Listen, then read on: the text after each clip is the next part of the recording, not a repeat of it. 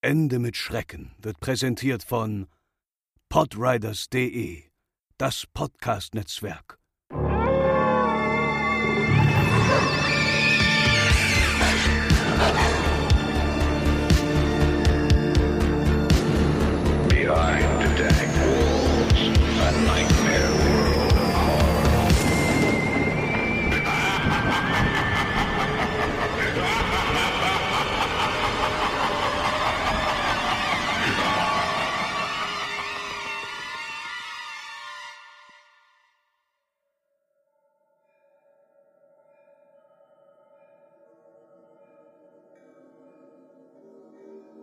Mich damit beginnen, dass Peter Terry heroinabhängig war.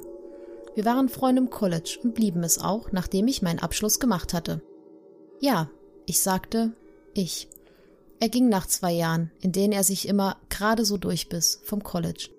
Nachdem ich von Schlafsälen in eine kleine Wohnung gezogen war, sah ich Peter nicht mehr so oft. Wir haben uns ab und zu übers Internet unterhalten. Es gab eine Zeit, wo er für fünf Wochen hintereinander nicht mehr online war. Ich machte mir aber keine Sorgen. Er war ein berüchtigter Spinner und Drogensüchtiger, also dachte ich mir, dass er bloß das Interesse verloren hätte. Dann sah ich ihn eines Nachts online. Noch bevor ich eine Konversation in die Wege leiten konnte, schickte er mir bereits eine Nachricht. David, Mann, wir müssen uns unterhalten. Das war der Moment, an dem er mir vom No-End-Haus erzählte.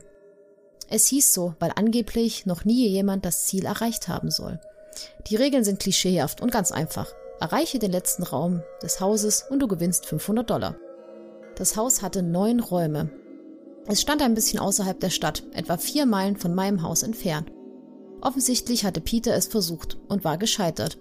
Er war ein Heroin und wer weiß noch was für Zeug Abhängiger. Also dachte ich, dass die Drogen am Wirken waren und er bei einem Papiergeist oder so etwas ausgerastet ist.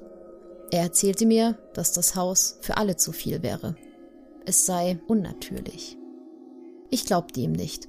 Ich sagte ihm, dass ich es mir in der nächsten Nacht mal anschauen werde, egal wie sehr er auch versuchte, mich davon abzuhalten. 500 Dollar klingt zu gut, um wahr zu sein. Ich musste gehen. Ich brach in der nächsten Nacht auf. Als ich angekommen war, bemerkte ich sofort etwas Ungewöhnliches an dem Gebäude. Habt ihr schon einmal etwas gesehen oder gelesen, das eigentlich nicht gruselig sein soll, aber es dir aus irgendeinem Grund eiskalt den Rücken herunterläuft? Ich lief geradewegs auf das Gebäude zu und das Gefühl von Unwohlsein wurde nur stärker, als ich die Eingangstür öffnete. Mein Herz schlug langsamer und ich stieß einen Seufzer aus, als ich eintrat. Der Raum sah aus wie eine normale Hoteleingangshalle, die für Halloween geschmückt wurde. An dem Platz des Rezeptionisten hing ein Schild. Darauf stand Raum 1 hier entlang. Acht weitere Folgen. Erreiche das Ende und du gewinnst. Ich kicherte und machte mich auf den Weg zur ersten Tür. Der erste Raum war schon lachhaft. Die Dekoration ähnelte der Halloween-Dekoration aus einem Supermarkt mit Papiergeistern und elektronischen Zombies, die ein statisches Heulen von sich geben, wenn man vorbeiläuft.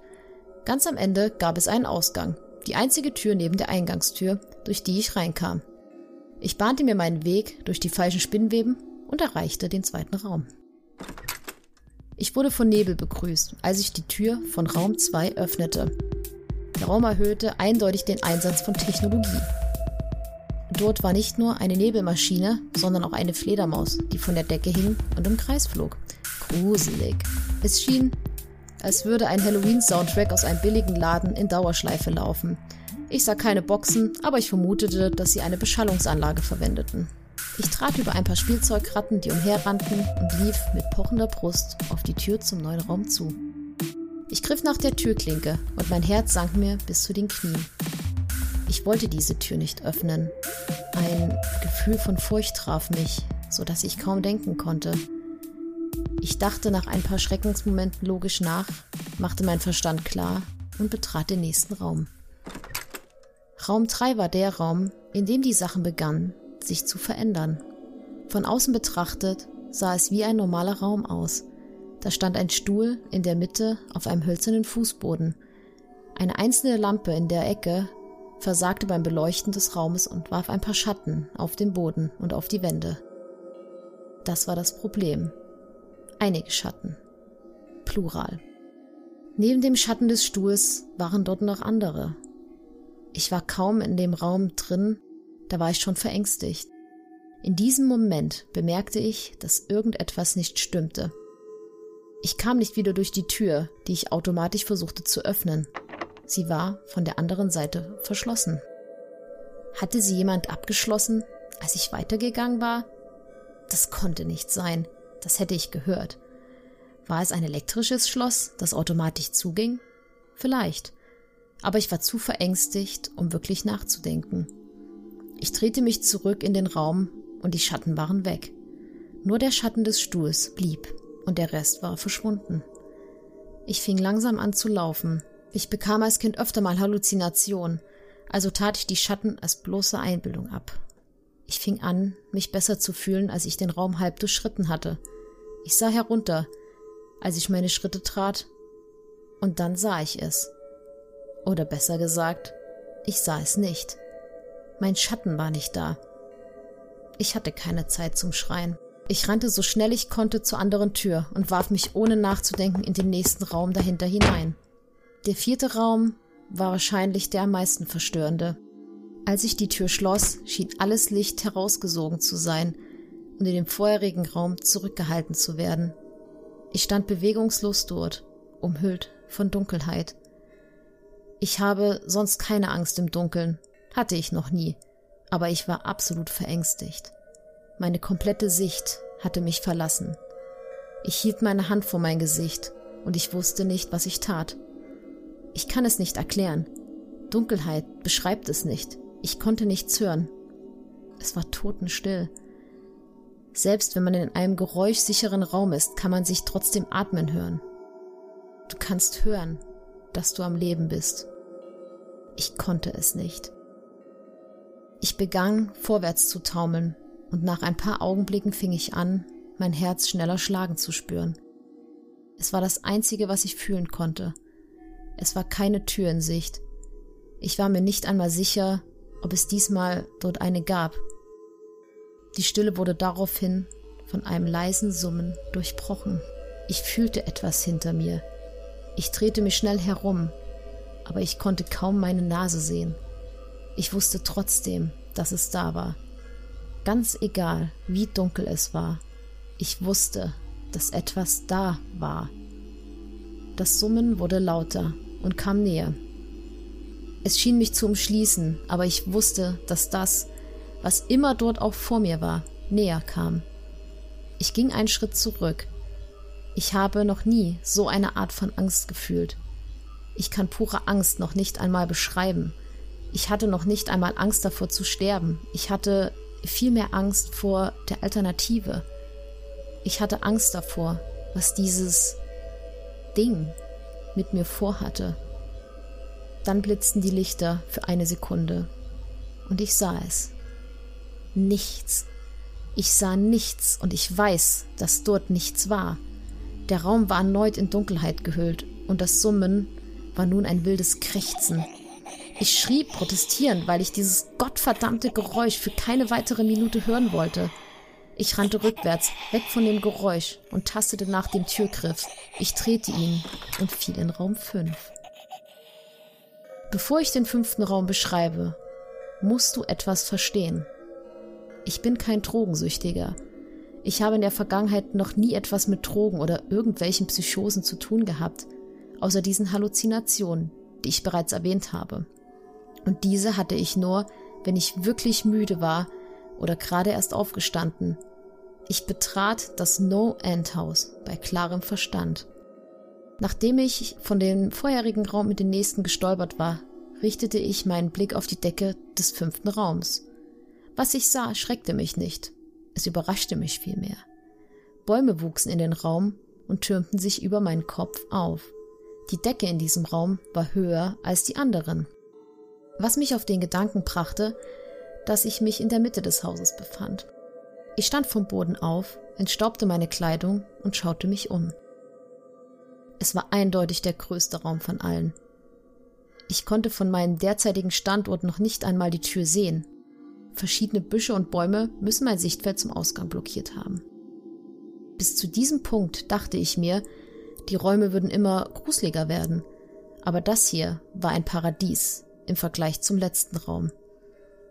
Ich nahm an, dass das, was auch immer im vierten Raum war, dort geblieben sei. Ich irrte mich unglaublich. Als ich mich tiefer in den Raum begab, hörte ich typische Waldgeräusche wie das Zirpen von Grillen und vereinzelte Flügelschläge von Vögeln, die meine einzige Begleitung in diesem Raum zu sein schienen. Das war die Sache, die mich am meisten beunruhigte. Ich hörte zwar die Geräusche von Käfern und anderen Tieren, ich sah diese aber nicht.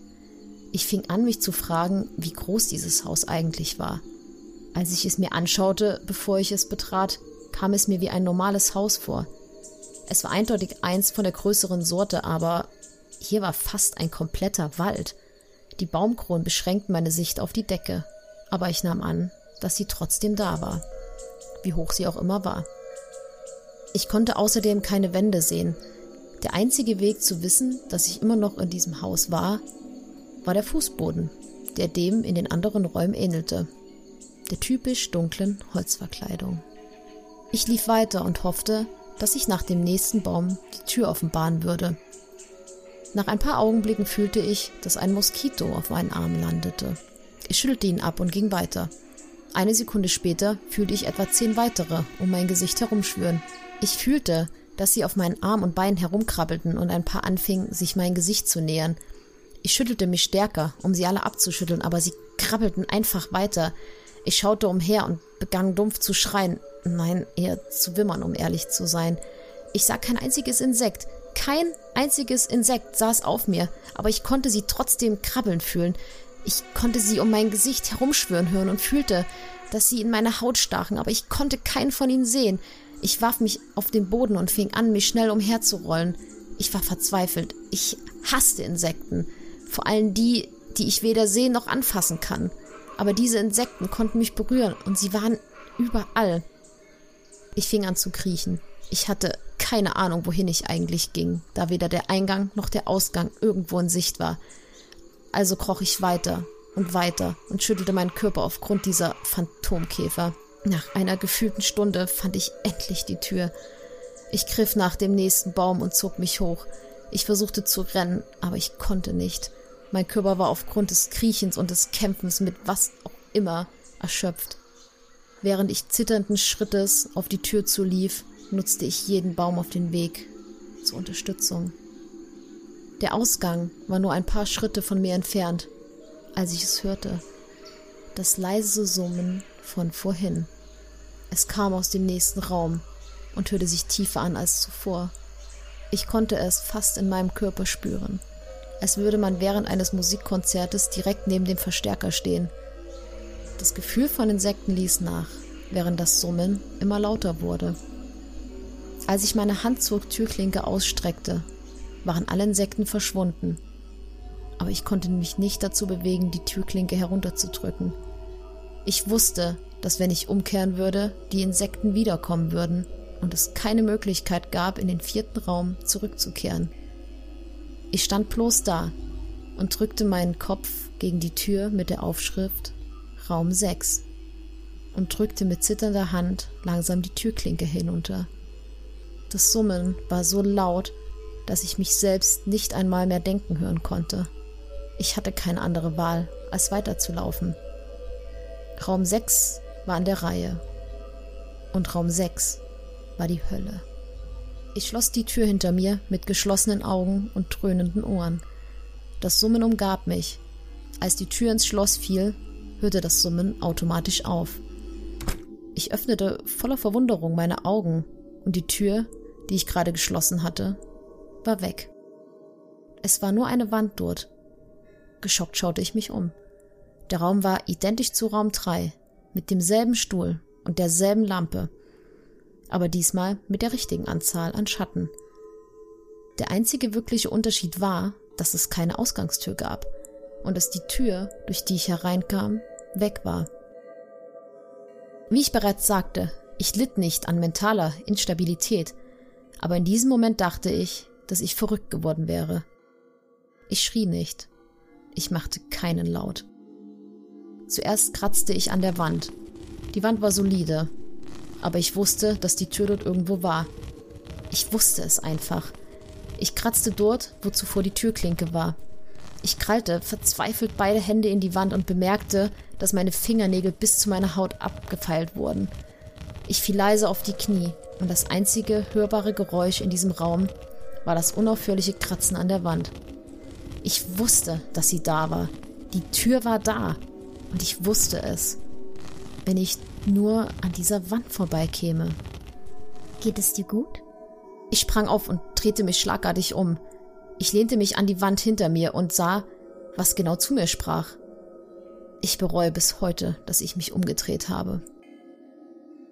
Das kleine Mädchen trug ein weiches, weißes Kleid, welches bis zu ihren Knöcheln herunterhing.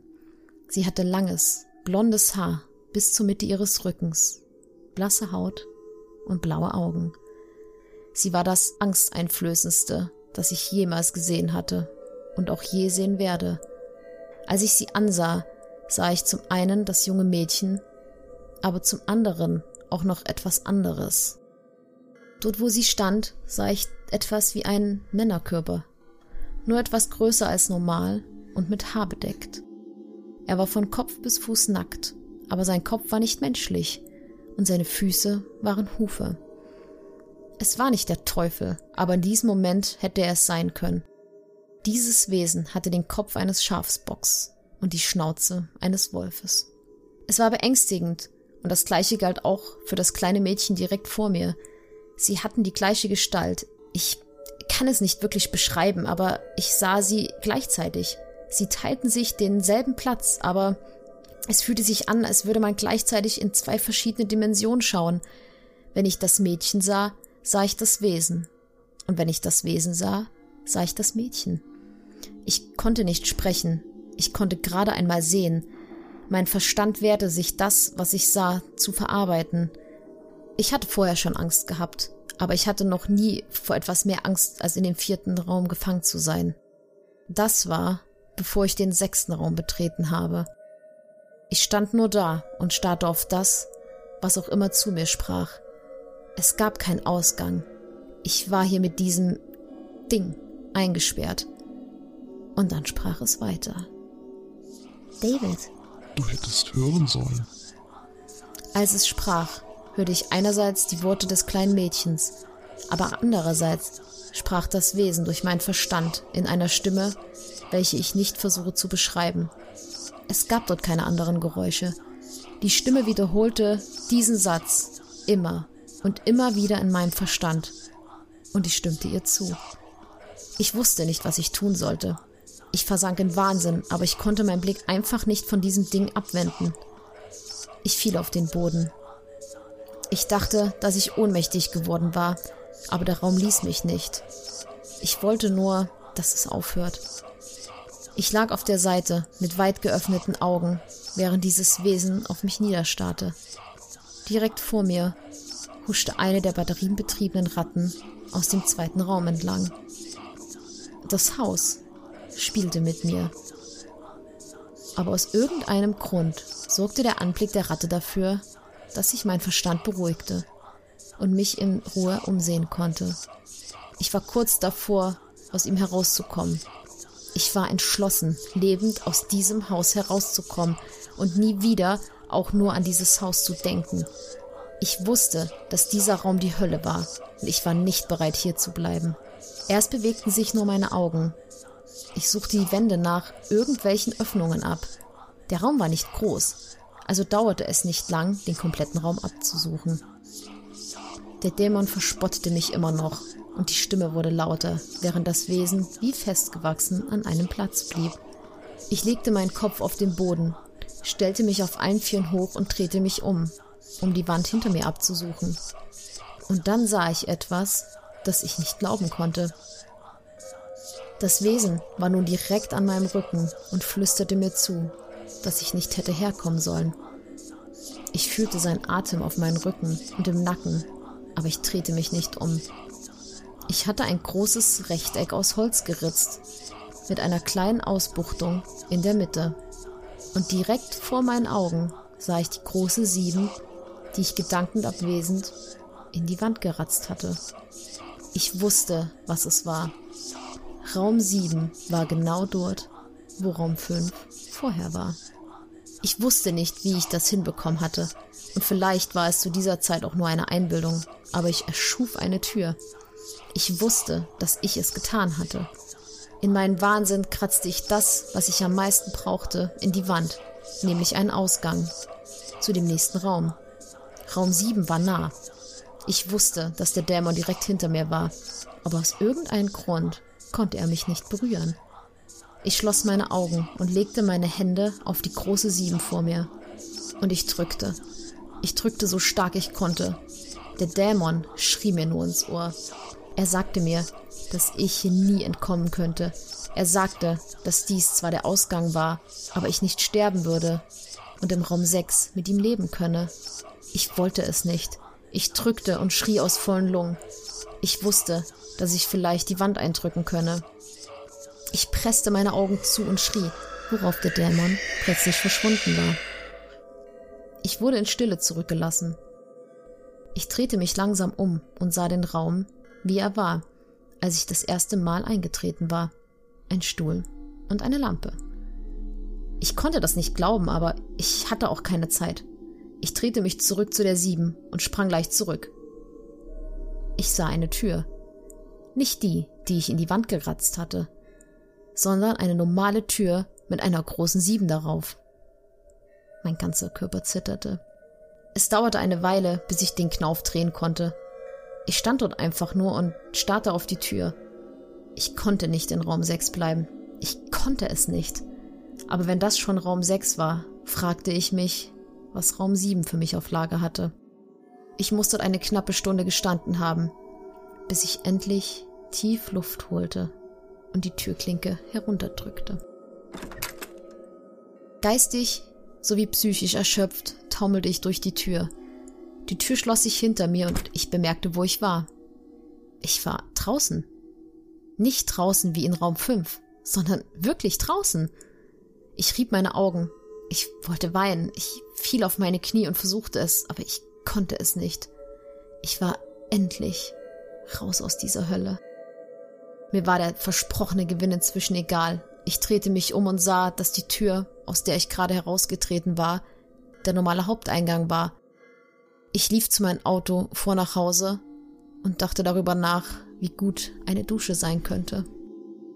Als ich zu meinem Haus fuhr, fühlte ich mich unwohl. Das Gefühl, das No-End-Haus zu verlassen, verblasste und die Furcht wuchs in meinem Magen. Ich tat es als Nachwirkung des Hauses ab und lief auf meine Haustür zu. Ich ging hinein und ging sofort in mein Zimmer herauf. Ich betrat es und auf meinem Bett saß mein Kater Baskerville. Er war das erste lebendige Ding, was ich in dieser Nacht gesehen hatte. Und ich näherte mich ihm, um ihn zu streicheln. Er fauchte und schlug nach meiner Hand. Ich schreckte geschockt zurück, weil er noch nie so reagiert hatte. Ich dachte mir, was auch immer, er ist ein alter Kater. Ich sprang unter die Dusche und bereitete mich auf eine schlaflose Nacht vor. Nach der Dusche ging ich in die Küche, um mir etwas zu essen zu machen. Ich stieg die Treppen hinab und drehte mich ins Wohnzimmer.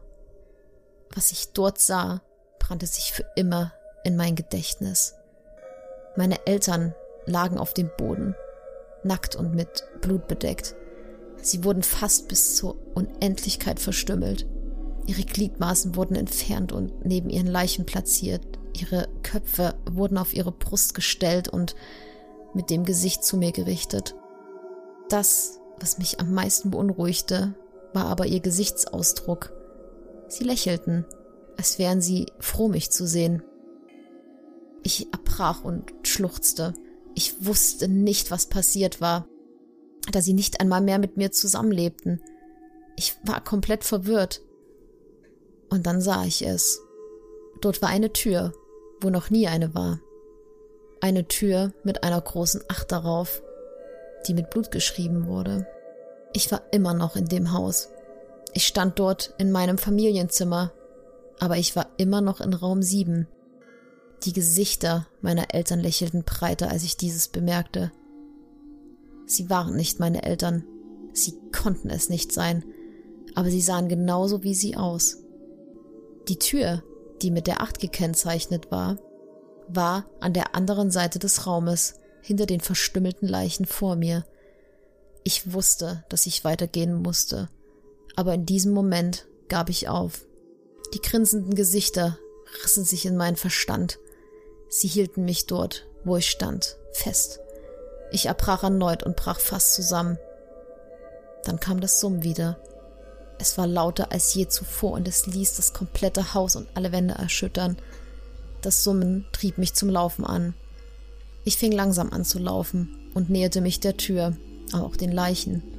Ich konnte mich kaum auf den Beinen halten und umso näher ich meinen Eltern kam, desto näher kam ich dem Suizid. Die Wände wackelten nun so stark, dass es schien, als würden sie bald einstürzen. Aber die Gesichter grinsten mich immer noch an. Als ich mich näherte, folgten ihre Augen mir. Ich stand nun zwischen den zwei Körpern und nur ein paar Schritte von der Tür entfernt. Die abgetrennten Hände krallten sich an den Teppich fest und zogen sich in meine Richtung, während mich die Gesichter weiterhin anstarrten. Eine neue Art von Schrecken überkam mich und ich lief schneller. Ich wollte sie nicht sprechen hören. Ich wollte nicht, dass deren Stimmen denen meiner Eltern ähnelten. Sie fing an, ihre Münder zu öffnen, und die Hände waren nun nur noch ein kleines Stück von meinen Füßen entfernt. In einem Anflug von Verzweiflung stürzte ich vorwärts zur Tür, warf sie auf und schlug sie hinter mir zu. Raum 8. Ich war fertig. Nach dem, was ich durchgestanden hatte, wusste ich, dass es nichts mehr in diesem Haus geben könnte, dass ich nicht durchstehen könnte. Es gab nichts, auf das ich nicht vorbereitet war. Noch nicht einmal die Flammen der Hölle konnten mich überraschen. Unglücklicherweise unterschätzte ich die Fähigkeiten des No-End-Haus. Unglücklicherweise wurden die Dinge in Raum 8 noch viel verstörender, verängstigender und unaussprechlicher. Ich kann immer noch nicht glauben, was ich damals in Raum 8 sah.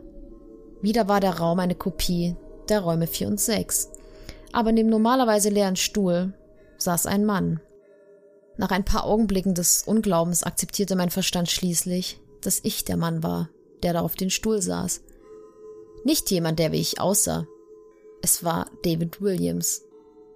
Ich kam näher. Ich brauchte eine bessere Sicht auf ihn, obwohl ich mir sicher war. Er sah zu mir hinauf. Ich sah Tränen in seinen Augen. Bitte.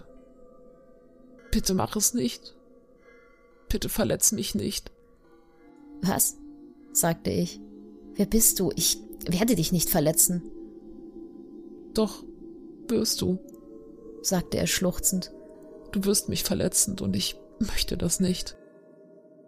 Er saß in dem Stuhl, mit nach oben geneigten Beinen und fing an, nach vorne und nach hinten zu wippen.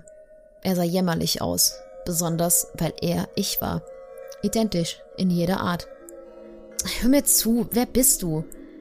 Ich war nur noch ein paar Schritte von meinem Doppelgänger entfernt. Das war die merkwürdigste Erfahrung bis jetzt, mit mir selbst zu reden. Ich hatte keine Angst. Aber ich würde sie bald haben. Warum bist du. Du wirst mich verletzen. Du wirst mich verletzen, wenn du hier verschwinden möchtest. Du wirst mich verletzen. Warum sagst du das? Beruhig dich einfach, okay? Lass uns die Sache aufklären. Und dann sah ich es. Dieser David, der dort saß, trug die gleiche Kleidung wie ich, nur dass dort ein kleiner Flicken auf seinem Shirt war, der die Nummer 9 trug.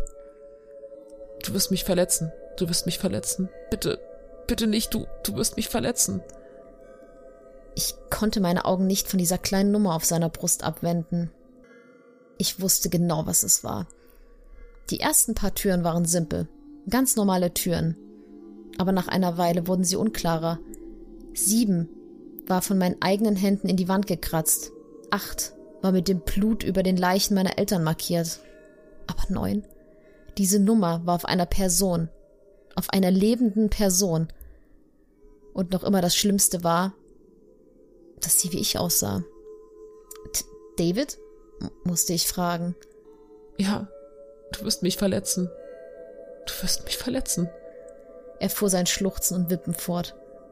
Er antwortete auf den Namen David. Er war ich. Er hatte sogar meine Stimme. Aber diese neuen. Ich durchschritt den Raum für ein paar Minuten, während er in seinem Stuhl schluchzte. Dieser Raum hatte keine Tür und ähnlich wie Raum 6 ist die Tür, durch die ich hereingekommen bin, verschwunden. Aus irgendeinem Grund wusste ich, dass mir Kratzen hier nicht weiterhelfen würde. Ich musterte die Wände und den Boden um den Stuhl herum und steckte meinen Kopf darunter, um zu sehen, ob dort etwas war. Unglücklicherweise war dort etwas. Unter dem Stuhl war ein Messer. Darauf stand ein Schriftzug, der lautet Für David von der Geschäftsführung. Ich hatte ein dunkles Gefühl in meinem Magen, als ich dies las. Ich wollte alles hinwerfen, denn das Letzte, was ich wollte, war, das Messer unter dem Stuhl wegzunehmen. Der andere David war immer noch unkontrolliert am Schluchzen. Unbeantwortete Fragen schossen mir durch meinen Verstand. Wer hat das Messer hier verstaut und woher wussten sie meinen Namen? Und nicht zu vergessen, warum ich zum einen auf den kalten Holzboden saß und zum anderen auf den Stuhl, schluchzend und bettelnd, nicht verletzt zu werden. Es war einfach zu viel, um es zu verarbeiten. Das Haus und die Geschäftsführung haben die ganze Zeit mit mir gespielt. Meine Gedanken wanderten aus irgendeinem Grund zu Peter und ob er so weit wie ich gekommen war.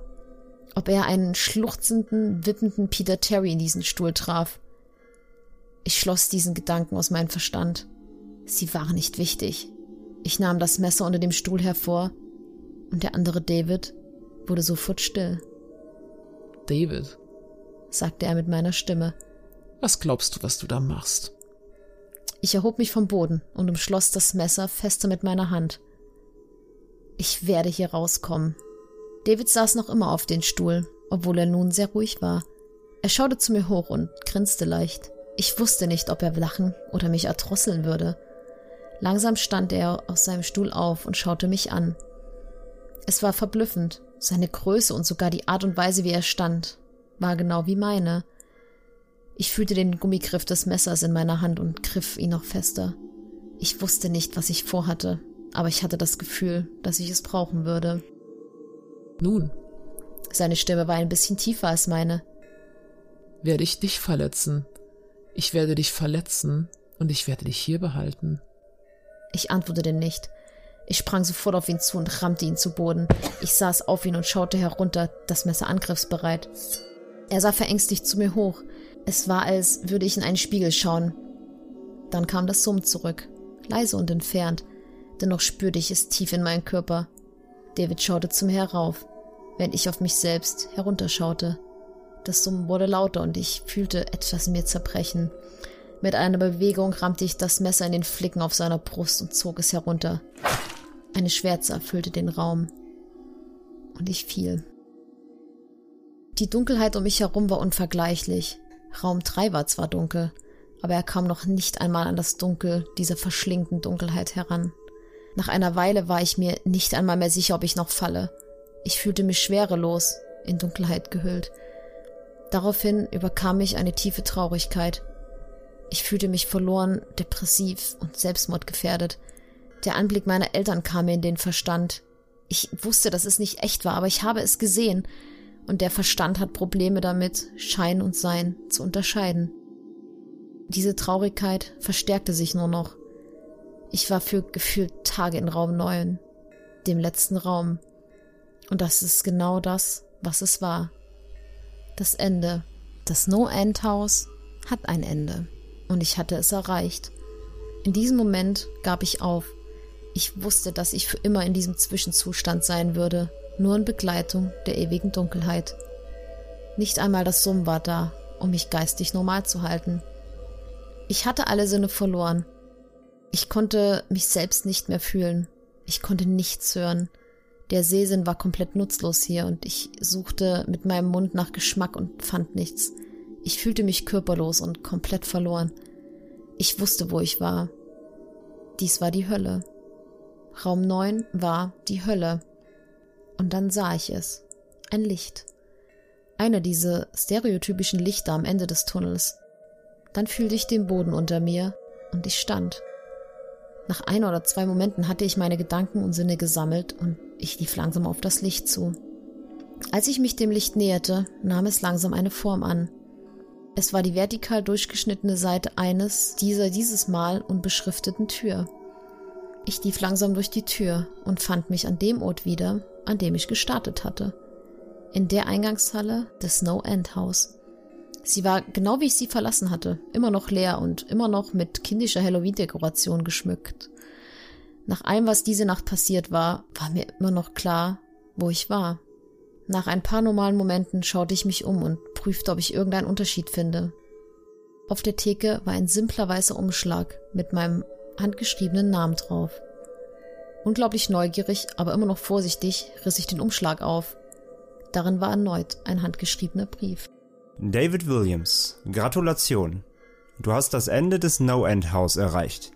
Bitte akzeptiere diesen Preis als Zeichen deiner großartigen Leistung. Mit immerwährenden Grüßen, die Geschäftsführung. Neben dem Brief lagen 500 Dollar Noten. Ich konnte nicht aufhören zu lachen. Ich lachte scheinbar für Stunden. Ich lachte, als ich hinaus zu meinem Auto lief und als ich nach Hause fuhr. Ich lachte, als ich auf meine Auffahrt fuhr. Ich lachte, als ich meine Haustür öffnete und ich lachte, als ich die kleine Zehen sah, die in das Holz geritzt wurde.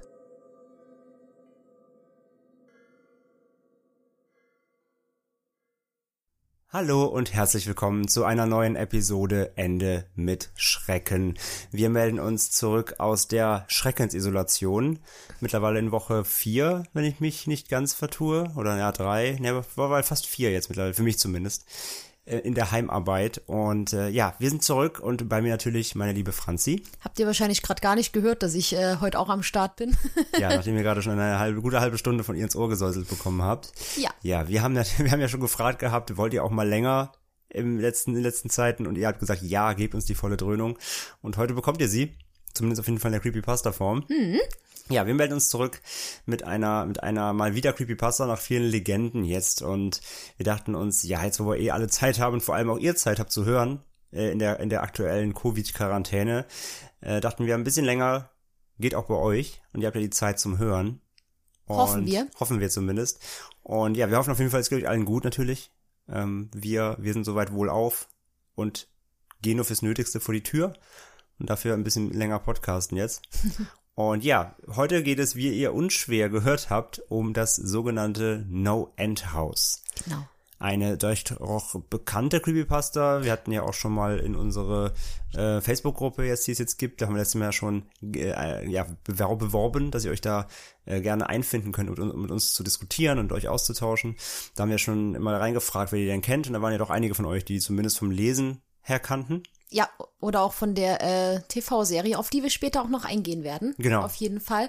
Ja, es ist eine meiner, ähm, ich glaube, ich, glaub, ich sage zu jeder Creepypasta, die wir behandeln, so, oh ja, das ist ja eine meiner liebsten Creepypastas. Aber die mag ich wirklich sehr, sehr gern, weil ich die auch sehr lange nicht kannte, kann man sagen. Ich habe die mal durch Zufall über einen Creepypasta-YouTuber entdeckt und war dann sofort sehr, sehr, sehr, sehr angetan. Und ich freue mich auch, dass wir mal wieder eine Creepypasta behandeln.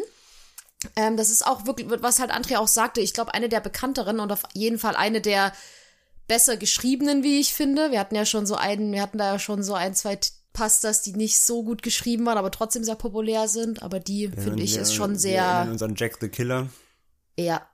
Oh Gott, ja. Die ja doch eher sehr peinlich war, im Endeffekt. aber trotzdem eine der populärsten ist. Ja, und natürlich darf man nicht vergessen, auch hier wieder natürlich, man hat natürlich immer die deutsche Übersetzung dahinter. Und wir haben natürlich auch hier die deutsche Übersetzung genommen, die es eben so vor vorgegeben gibt im Creepypasta ähm, und das offizielle eben. Und ja, die sind natürlich nicht immer immer Meisterleistungen der der Lyrik, aber wir wir wir schauen immer, dass wir die zumindest originalgetreu nachgeben, weil so sind sie normal niedergeschrieben. Und ja, wir hoffen auf jeden Fall, dass euch der äh, längere Einspieler heute mal, dass euch gefallen hat. Und ja, jetzt schauen wir doch mal, was diese oder wie diese Creepypasta entstanden ist und ein bisschen die Hintergründe, wie wir es kennen und schauen wir mal, was wir herausgefunden haben. Genau. Über das No-End House. Und ja, wir beginnen wie üblich so mit dem Ursprung der Creepypasta. Und ja, der Autor vom No-End House ist ein gewisser Brian Russell, ähm, soweit, soweit bekannt US-Amerikaner. Äh, man findet leider über die Person an sich nicht so viel raus. Äh, Franzi hat so schön gesagt, er hat leider einen Allerweltsnamen. Es gibt äh, sehr, sehr viele bekanntere Menschen, die Brian Russell heißen und du findest über ihn persönlich nichts raus, leider. Es ist normal, nichts. viele von, von diesen Autoren sind einfach eben auch irgendwelche Forennutzer, die einfach sehr viel Kreativität besitzen und das eben raushauen, aber ja, sie sind nun mal keine Persönlichkeiten in dem Sinne, deswegen findet man leider über ihn selbst wenig, also auch kein Alter oder eben, wie gesagt, keinen Wohnsitz. Man kann nur ähm, vermuten, dass er aus den USA kommt, soweit führen die zumindest die Indizien. Und ja, die, die Geschichte des No End House selbst, die tauchte zum ersten Mal 2010 auf. Und zwar auf dem Imageboard 4chan. Ähm, das werden vielleicht einige kennen. Das ist so ein ja auch sehr verruchtes und äh, sehr bekanntes äh, Imageboard eben, wo, wo viel ähm, grafischer Content geteilt wird. Es gibt ähm, ja eben viel Kreatives, wie eben hier in dem Sinne jetzt Creepypastas. Es gibt es gibt Fanarts und so weiter, aber es gibt leider auch sehr viel ähm, ja obszönes ähm, Pornografie, Gewalt. Also auch ein sehr hat einen sehr schlechten Ruf dieses Imageboard. Aber da tauchte eben diese Geschichte das erste Mal damals auf. Viele Creepypastas tauchen ja auch. Entweder am Reddit oder Reddit oder 4chan, mittlerweile ne? 4chan, also 4chan ist ja deutlich älter als Reddit, deswegen da war es früher. Mittlerweile ist es eher Reddit. Und 30. Juni dann 2011, also ein Jahr später, wurde sie dann auf creepypasta.com hochgeladen, auf der Webseite. Und auch nochmal zum, zum, zum Veranschaulichen, also es gibt zwei, sagen wir mal, offizielle Creepypasta-Seiten. Das ist einmal eben creepypasta.com hier und es gibt auch das Creepypasta-Wiki, also ein, eine, quasi ein Wikipedia für Creepypastas. Die beiden Seiten haben nichts miteinander zu tun, aber so, das sind so die beiden offiziellen Anlaufstellen, wenn man im Netz eben nach diesen originalen Creepypastas sucht. ja. Und bei creepypasta.com kann, können die User zudem die Creepypastas eben bewerten. Das haben wir bisher, glaube ich, auch noch nie reingenommen. Das haben wir uns gedacht, nehmen wir doch einfach mal auf hier auch als, als Fun Fact. Und äh, das No End House hat auf creepypasta.com eine Nutzerwertung von 8,68 von 10 Punkten. Also ist gut ist. ist sehr gut bewertet, ist eben, wie gesagt, eine der bekannteren. Das sieht man auch eben natürlich an der Popularität. Gerade diese großen wie Slenderman und Co., die haben da eben natürlich deutlich bessere Bewertungen als die kleinen. Es gibt natürlich auch sehr viele, die einfach, ähm, die untergehen im großen Wust. Es gibt auch sehr viele natürlich auch sehr schlechte, muss man einfach sagen, wie, wie es von allem äh, Kreativen auch, auch nicht so Gutes gibt, die dann eben weniger Punkte haben, die dann auch eben im Äther verschwinden. Aber solche großen hier wie das Now Endhouse eben, die erfreuen sich großer Popularität und sind da dementsprechend auch gut bewertet. Und der Brian Russell hat zudem auch eine Blogspot-Seite, also einen Blog. Den verlinken wir euch auch wie immer in den Shownotes bei uns. Und auf dieser gibt es tatsächlich nur insgesamt drei Einträge. Also kein fleißiger Blogschreiber, der Herr Russell. Der Blog ist auch nicht sonderlich ausgearbeitet. Also das ist ganz simpel, einfach ein dunkelblauer Hintergrund und orangene Schrift, Ende. Ja. Web Webdesign der Marke 1996 Ein bisschen, ja. mit der ersten AOL-CD geklöppelt. Und ähm, ja, verlinken wir euch. Und ja, was ist denn da drauf? Da kommen wir direkt der Überleitung zu quasi der Fortsetzung, denn es gibt insgesamt drei Teile aktuell vom No End House. Wobei der erste deutlich natürlich der bekannteste ist. Die anderen Ja. beiden sind gar nicht so bekannt. Und äh, nämlich am ähm, 26. Januar 2012 hat Brian dort den zweiten Teil hochgeladen. Auf seinem eigenen Blog eben. Und der heißt No End House 2 Maggie. Denn es geht da um seine, äh, um die Freundin des Protagonisten David aus dem ersten Teil. Und ähm, deswegen betitelte Maggie als Untertitel. Und am 15.03.2015, also du kannst drei Jahre später erst, wurde die äh, Creepypasta dann in das Creepypasta Wiki hochgeladen als Anlaufstelle. Ob von ihm selbst jetzt wirklich oder von einem Leser kann man nicht nachvollziehen, da das Wiki nicht angibt, wer der äh, hoch, also wer der Uploader ist, wer es hochgeladen hat, sondern eben nur der Autor und da ist er selbst angegeben. Ob er es aber auch wirklich selbst da hochgeladen hat, ist nicht bekannt. Ähm, es gibt auch einen dritten Teil, der wiederum dann aus Davids Perspektive beschrieben ist, also aus Genau. dem Protagonisten der ersten, des ersten, ähm, der ersten Wiki Creepypasta. Und dies ist aber äh, nicht auf seinem offiziellen Blog zu finden tatsächlich, sondern nur im Creepypasta Wiki. Daher ist auch unbekannt, ob diese äh, Creepypasta, also der dritte Teil, wirklich von ihm selbst geschrieben wurde oder ob das eben ein Fan geschrieben hat und weitergeführt hat. Genau, das ist echt, wie gesagt, man findet zu ihm gar nichts und ich habe echt versucht, irgendwie rauszufinden, wer hat's geschrieben, hat er das wirklich gemacht oder gibt er da, was sagt er dazu, wenn er es nicht geschrieben hat, aber man findet leider gar nichts dazu. Also der dritte Teil tauchte einfach auf und war dann da. Ja, Aber ich finde ihn persönlich auch ganz gut. Also ich mag alle drei Teile. Deswegen, ich könnte mir vorstellen, so aus der Schreibersicht denke ich mal schon, dass er das geschrieben hat, aber man, man weiß es halt nicht. Ist halt seltsam, da, da er sich dann selber ja in dem Sinne keinen Credit gibt. Ne? Also er, wenn er es nicht mal selber auf seinem Blog postet, den er schon hat, Aber weiß man nicht. Also wie gesagt, Genau. man, kann es nicht mehr 100% nachvollziehen, aber ist ja teilweise auch so gewollt. Das gehört ja mit zum Mysterium teilweise, dass man eben gar nicht genau weiß, wo kommt es denn jetzt her. Es taucht einfach auf.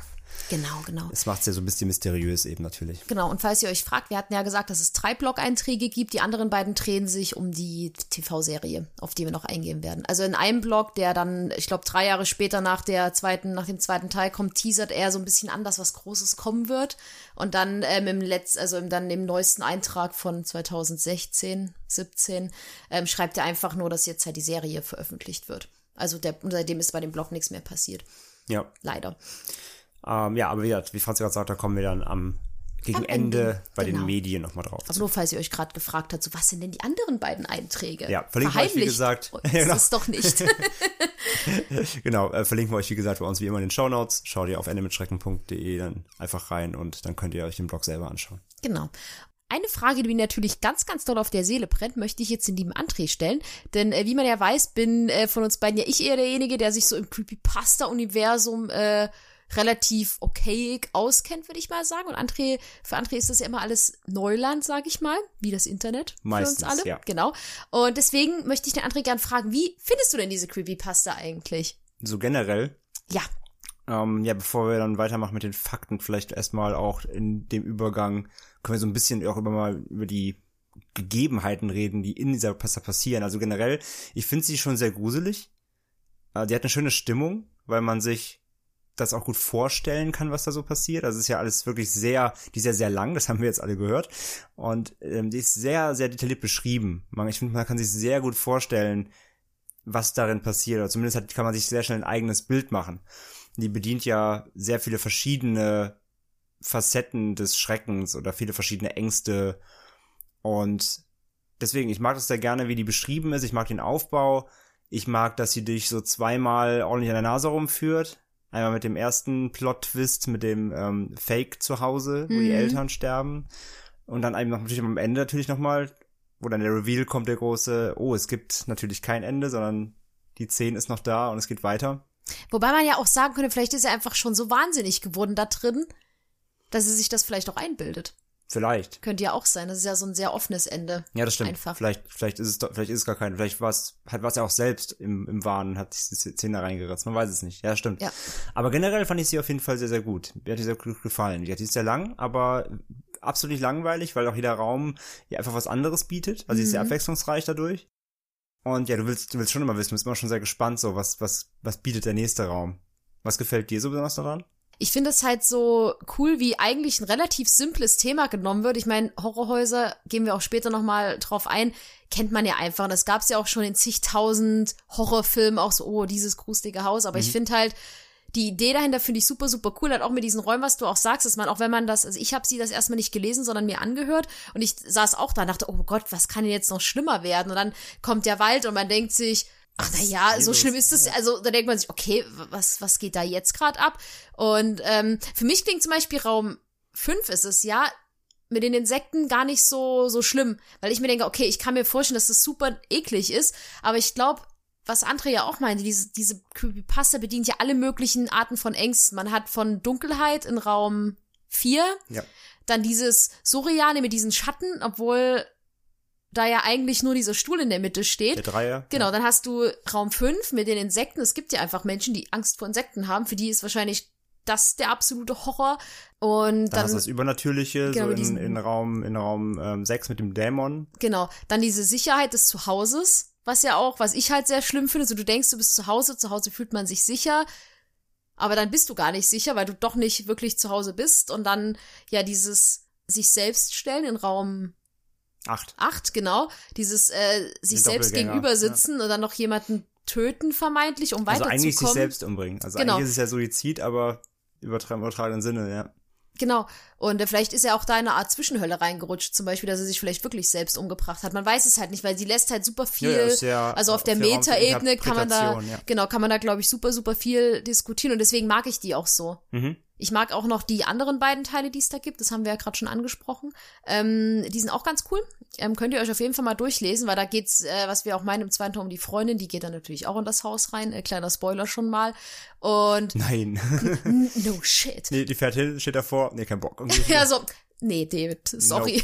Ja, aber deswegen, deswegen mag ich die so, weil die halt trotz dieser überkrassen Länge einfach richtig, richtig gut erzählt ist, finde ich. Und ich finde, sie ist zu Recht eine der wirklich gut bewerteten und auch zu Recht eine der sehr beliebteren und auch etwas bekannteren, wenn man halt in der Thematik ein bisschen drin steckt, muss ich sagen. Also mir gefällt sie super, super, super gut. Halt gerade, weil sie ja diese ganzen Ängste aufgreift.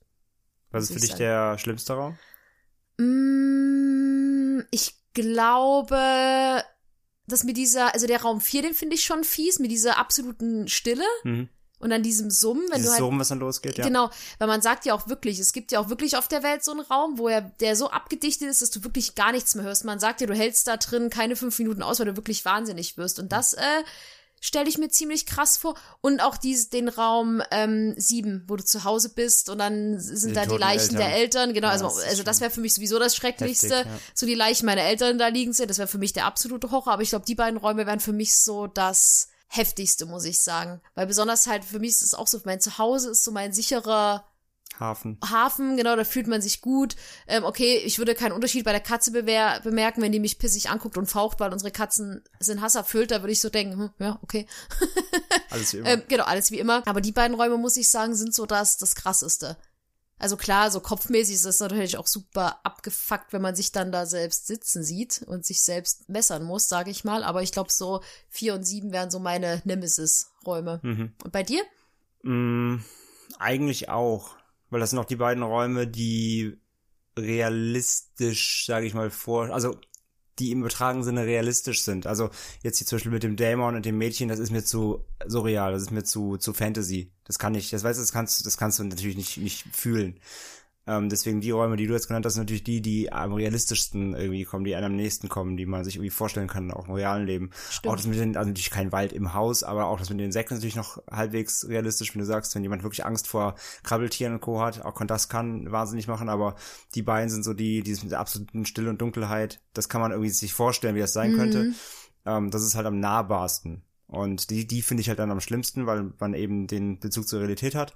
Alles, was dann eben Richtung Horror, Fantasy hier geht, ganz klar mit dem Stuhl und diesen Schatten, das klingt halt auch wie so ein Kurzhorrorfilm irgendwie. Ja. Oder eben, wie gesagt, mit dem Doppelgänger oder auch mit ähm, diesem endlosen Fallen dann, dieses, dieses Höllenszenario, was er in Raum 9 beschreibt. Ähm, das ist alles zu überhöht. Da ist es schon cool gemacht und ich finde es auch creepy erzählt. Aber dies finde ich jetzt persönlich, ne, kann ich mich da nicht reinsteigern. Aber in diese Räume, die, die sehr, sehr real wirken, da, äh, das ist schon wirklich unheimlich, ja. Was, also ich muss auch sagen, besonders der Raum mit den Mädchen und den Dämon, das fand ich schon so ein bisschen, weil das war ja so dieses, man konnte nicht beschreiben, wie er das sieht, hat mich ein bisschen an Lovecraft erinnert, weil da wird ja auch oft beschrieben, so das passiert da, aber du kannst es dir, da ist eine Form, die kannst du dir nicht ausmalen. Das finde ich ganz witzig, dass, das, auch- dass da auch so viele Elemente aus allen möglichen Ja, stimmt, Horror. wobei er ja doch relativ schnell, äh, relativ, relativ gut beschrieben wird. Also er sagt ja, ist eine männliche Gestalt mit Haaren. Das stimmt, einem, äh, ja, klar. Ziegenkopf und einer Wolfsschnauze und Hufen. Also es wird ja schon sehr detailliert beschrieben. Aber so dieses typische, so er kann es nicht begreifen, also dieses, dass sie da doppelt stehen, dass er das nicht so greifen kann und nicht Ach so, dieses, kann. Das hat mich so ein bisschen, dieses, weil er sieht, er sieht das, er guckt das Mädchen an, sieht aber eigentlich den Dämon und genau und, umgekehrt. und ja, kann ja, es aber stimmt. nicht beschreiben, wie er es genau sieht und Ja. sein Verstand greift das nicht. Das ist ja so, ähm, du hast mir mal, als wir frisch zusammen waren, dieses Kurzgeschichtenband von Lovecraft mitgegeben. Da war er auch ganz oft so, ja, ich konnte es gar nicht, Ja, wird ja auch oft beschrieben. Fear of the Unknown, also diese Angst vor dem Unbekannten, ja. Genau. Was mir aber auch gerade, ähm, also das ist jetzt gerade wirklich, wirklich ein ganz spontaner Einfall. Er erzählt ja am Anfang von seinem Kumpel. Mhm. Und Der was, heroinabhängig ist. Genau, der Drogenabhängige. Und ich muss halt sagen, am Anfang klingt er so ein bisschen überheblich, der David. Also so ein bisschen wie, ja, ich habe das ja gemacht und er war ja so der, der Idiot, also beziehungsweise der, er war zwar ein Kumpel, aber eigentlich, er hat sich fünf Wochen nicht gemeldet, aber eigentlich hat sie ihn ja anscheinend auch nicht wirklich gestört. Tangiert, ja. Genau. Und was, er wirkt halt so ein bisschen selbstüberzeugt. Halt auch so, ja, ich bin dann halt zu dem Haus hin. Und was am Anfang, die ersten zwei Räume, da ist er ja auch so, ach ja, naja, da war das so, äh, so ein bisschen lachhaft und da habe ich mich auch nicht gegruselt und bin weitergegangen. Und dann fängt das ja an, so richtig loopig zu werden, also immer krasser und heftiger. Und dann sagt er auch zwischendurch so, ja, ich bin aber, ich bin ja jemand, ich nehme keine Drogen und ich bin bei klarem Er sagt Verstand. immer wieder, ich bin hier reingegangen mit klarem Verstand. Ja. Genau. Und irgendwie vielleicht erlebt er in dem Haus genau das, was der Kumpel in diesen Drogengeschichten durchgelebt hat, weißt du? So ein bisschen, dass er dann halt auch in so einen Ach so, und weil du auch meinst, dass, er, er sagt ja auch immer wieder, dass er, dass er als Kind Halluzinationen hatte oder, Ja. oder überhaupt, wenn er, wenn er, wenn er aufsteht oder, oder sehr müde ist, dass er Halluzinationen bekommt oder so, vielleicht vermischt sich da einiges. Ja, genau, genau. Das, äh, man weiß ja auch nicht, das ist ja das Interessante, man weiß ja auch nicht, ob sein Kumpel, Da rausgekommen. genau, man weiß erstens nicht so, ist er vielleicht auch in diesem Haus noch gefangen und hat ihn dann dahin gelockt, also wird man immer wieder da, dass er immer wieder neue Leute reingezogen werden und dass vielleicht dann, dass er das erleben muss, was sein Kumpel in diesem ganzen Drogenchaos da erlebt hat. Also so quasi, was er auf seinen Trips, Trips erlebt hat. Genau. So ein bisschen um, von seiner Überhebe, weil das wirkt halt so ein bisschen wie, als würde er seinen Kumpel auch nicht wirklich ernst nehmen. Also es ist halt so, ja, wir waren zwar befreundet, aber ja, aber er war halt ja so ein Drogentyp und hat dann seine Schule abgebrochen hat und abgekackt und ich nicht. äh, genau, genau. Und naja, und der war ja eh verrückt, weil der, der hat sich wahrscheinlich vor so ein Papiergeistchen erschrocken. Also weißt du, wie ich meine, Ja, ich dass weiß, er vielleicht so eine, Vielleicht kriegt er da so eine Schocktherapie. genau, so ein bisschen, um das überhaupt mal so zu Vielleicht.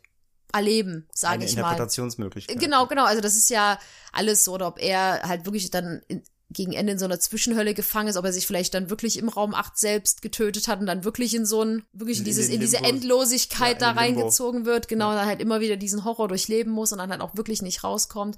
Man weiß es nicht, man weiß es nicht. Es ist, äh, man, also man kann da sehr, sehr, sehr, sehr viel interpretieren, glaube ich. Das stimmt. Da kann man bestimmt auch super psychologische Abhandlungen von schreiben. Das macht Franzi für die nächste Folge.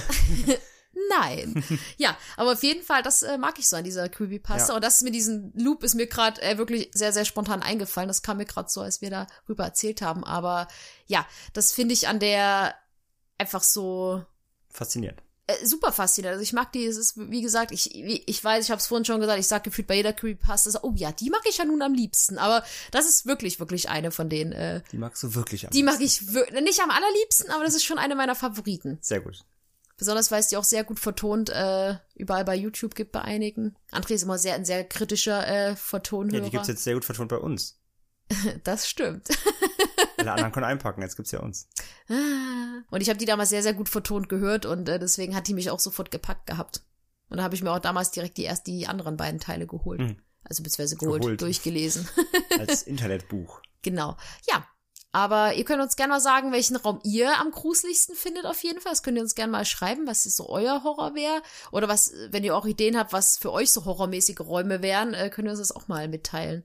Ja, auf jeden Fall. Für mich wäre, glaube ich, so ein schrecklicher Raum, wenn du, ach, gute Frage, wenn du dein Bett hättest, aber nicht müde werden würdest. Weil ich Oh habe mein die, Gott. ich habe die absolute Fähigkeit, dass ich immer und überall schlafen kann. Und wenn das mir genommen werden würde, das wäre für mich so Raum 9 Manier, ey. Da das wär, steht zum Bett, du kommst nicht hin. ja, so, no. Das wäre für dich ganz furchtbar, Mm, falls dir spontan was einfallen würde. Jetzt. Dein ganzes DVD-Regal ist durcheinander. und du könntest es Meine- nicht sortieren. mein, mein Filmregal ist plötzlich nicht mehr nach Alphabet sortiert. Ja. ja.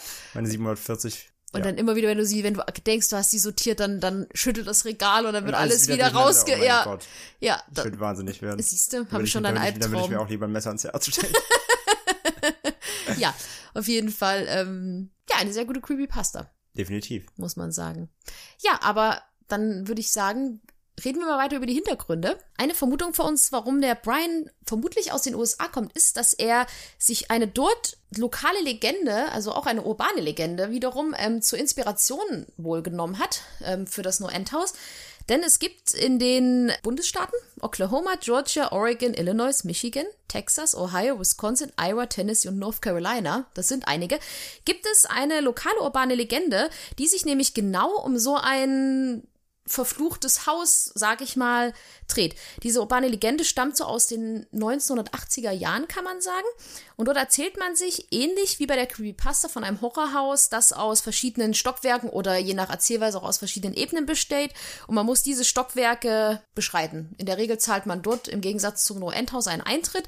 Und dann gibt es wieder verschiedene Varianten, wie es erzählt wird. Zum einen heißt es, wenn du 16 Stockwerke hast, dass du jedes Stockwerk, was du meisterst, bekommst du dann Geld wieder ausgezahlt. Oder du hältst am Ende dein komplettes Geld, wie wenn du es schaffst. Und natürlich, wie das in so urbanen Legenden üblich ist, hat es natürlich nie jemand wirklich lebendig daraus geschafft oder alle Leute haben vorher abgebrochen, also hat nie jemand sein Geld wirklich Sie am Ende wieder. nie wieder gesehen. Genau, oder sie haben ihr Geld nicht wieder bekommen, weil sie vorher abgebrochen Das ist ja noch grausamer. haben. Ja. genau. Also das ist ähm, so eine urbane Legende, die sich da halt wohl in einigen Bundesstaaten erzählt wird und man kann vermuten, dass er sich daran wohl orientiert hat und die Idee daher hatte. Genau. Und diese Horrorhäuser, ich meine, wahrscheinlich kennt ihr die selbst so vom Hören sagen, wenn ihr nicht sogar vielleicht selber schon in irgendwas drin wart. Also im Endeffekt selbst eine Geisterbahn auf dem Rummel ist ja auch so ein Horrorhaus in dem Sinne. Daher stammt ja diese Idee, natürlich Leute irgendwie physisch zu erschrecken mit meist schlechter Deko, irgendwelchen Halloween-Skeletten, die von der Decke hängen und Plastikspinnen. Und ja, diese Horrorhäuser sind gerade in den USA eben sehr beliebt geworden in den 90er Jahren ähm, besonders eben durch Halloween oder also Halloween wird ja allgemein in den USA, das hatten wir auch bei uns in der vergiftete Süßigkeiten-Folge, mhm. damals das Halloween-Special, hatten wir das Thema ja auch schon. Halloween wird in den USA natürlich viel mehr zelebriert als bei uns. Die machen ja eine riesen Party daraus. Das ist ja eine richtige, richtiger, richtiger Volksparty immer. Und deswegen ist es ganz klar, dass es bei denen natürlich noch äh, viel weiter geführt wurde als, als in unseren Landen, obwohl es in Deutschland mittlerweile auch einige solche Attraktionen gibt. Ähm, aber da ist es eben eine ganz andere Kultur dahinter. Und ja, man kann sie eben natürlich besuchen, um da eben natürlich sich, äh, wie gesagt, im Real Life gruseln zu lassen. Und ja, meistens umgebaute leerstehende Häuser oder auch Schlösser, in denen dann eben so Schausteller dich erschrecken, die haben dann Kostüme an, manchmal angelehnt an irgendwelche bekannten Horrorfiguren, dann jagt dich vielleicht so ein Leatherface aus Texas Chainsaw Massacre oder es ist einfach nur irgendein angemalter, äh, möchte gern Zombie. Je nachdem, wie aufwendig diese Häuser sind. Mhm. Und ja, sie erschrecken einen natürlich, lauern hinter irgendwelchen Ecken, wollen dich mit diesem typischen Jumpscare erschrecken und dich natürlich da möglichst schnell wieder rausjagen ja, wie gesagt, gibt's auch in Deutschland mittlerweile, äh, zum Beispiel machen auch Freizeitparks oder irgendwelche Studiotouren von so Filmstudios solche, solche Horrornächte oder Horrorhäuser, zum Beispiel wie der Moviepark in Deutschland. Der übrigens mal Warner Brothers Moviepark heißt, darf aber nicht mehr, weil sie die Lizenz verloren haben. Fun okay. Fact. ja, der, der ist in, in, der Nähe da, wo ich aufgewachsen bin. Da, ah, war ich, okay. da war ich früher mal, als er noch Warner Brothers hieß. Da hatte ich halt am ah. Eingang einen Batman begrüßt. Und dann war ich oh. immer noch mal da, als sie die Lizenz verloren hatten und dann war da kein Batman mehr. Da war ich sehr traurig. Hm. Ähm, ja, aber der Moviepark. Das ist die gruseligste in, Geschichte, die wir je erzählt haben. In Bottrop-Kirchhellen ist der, genau.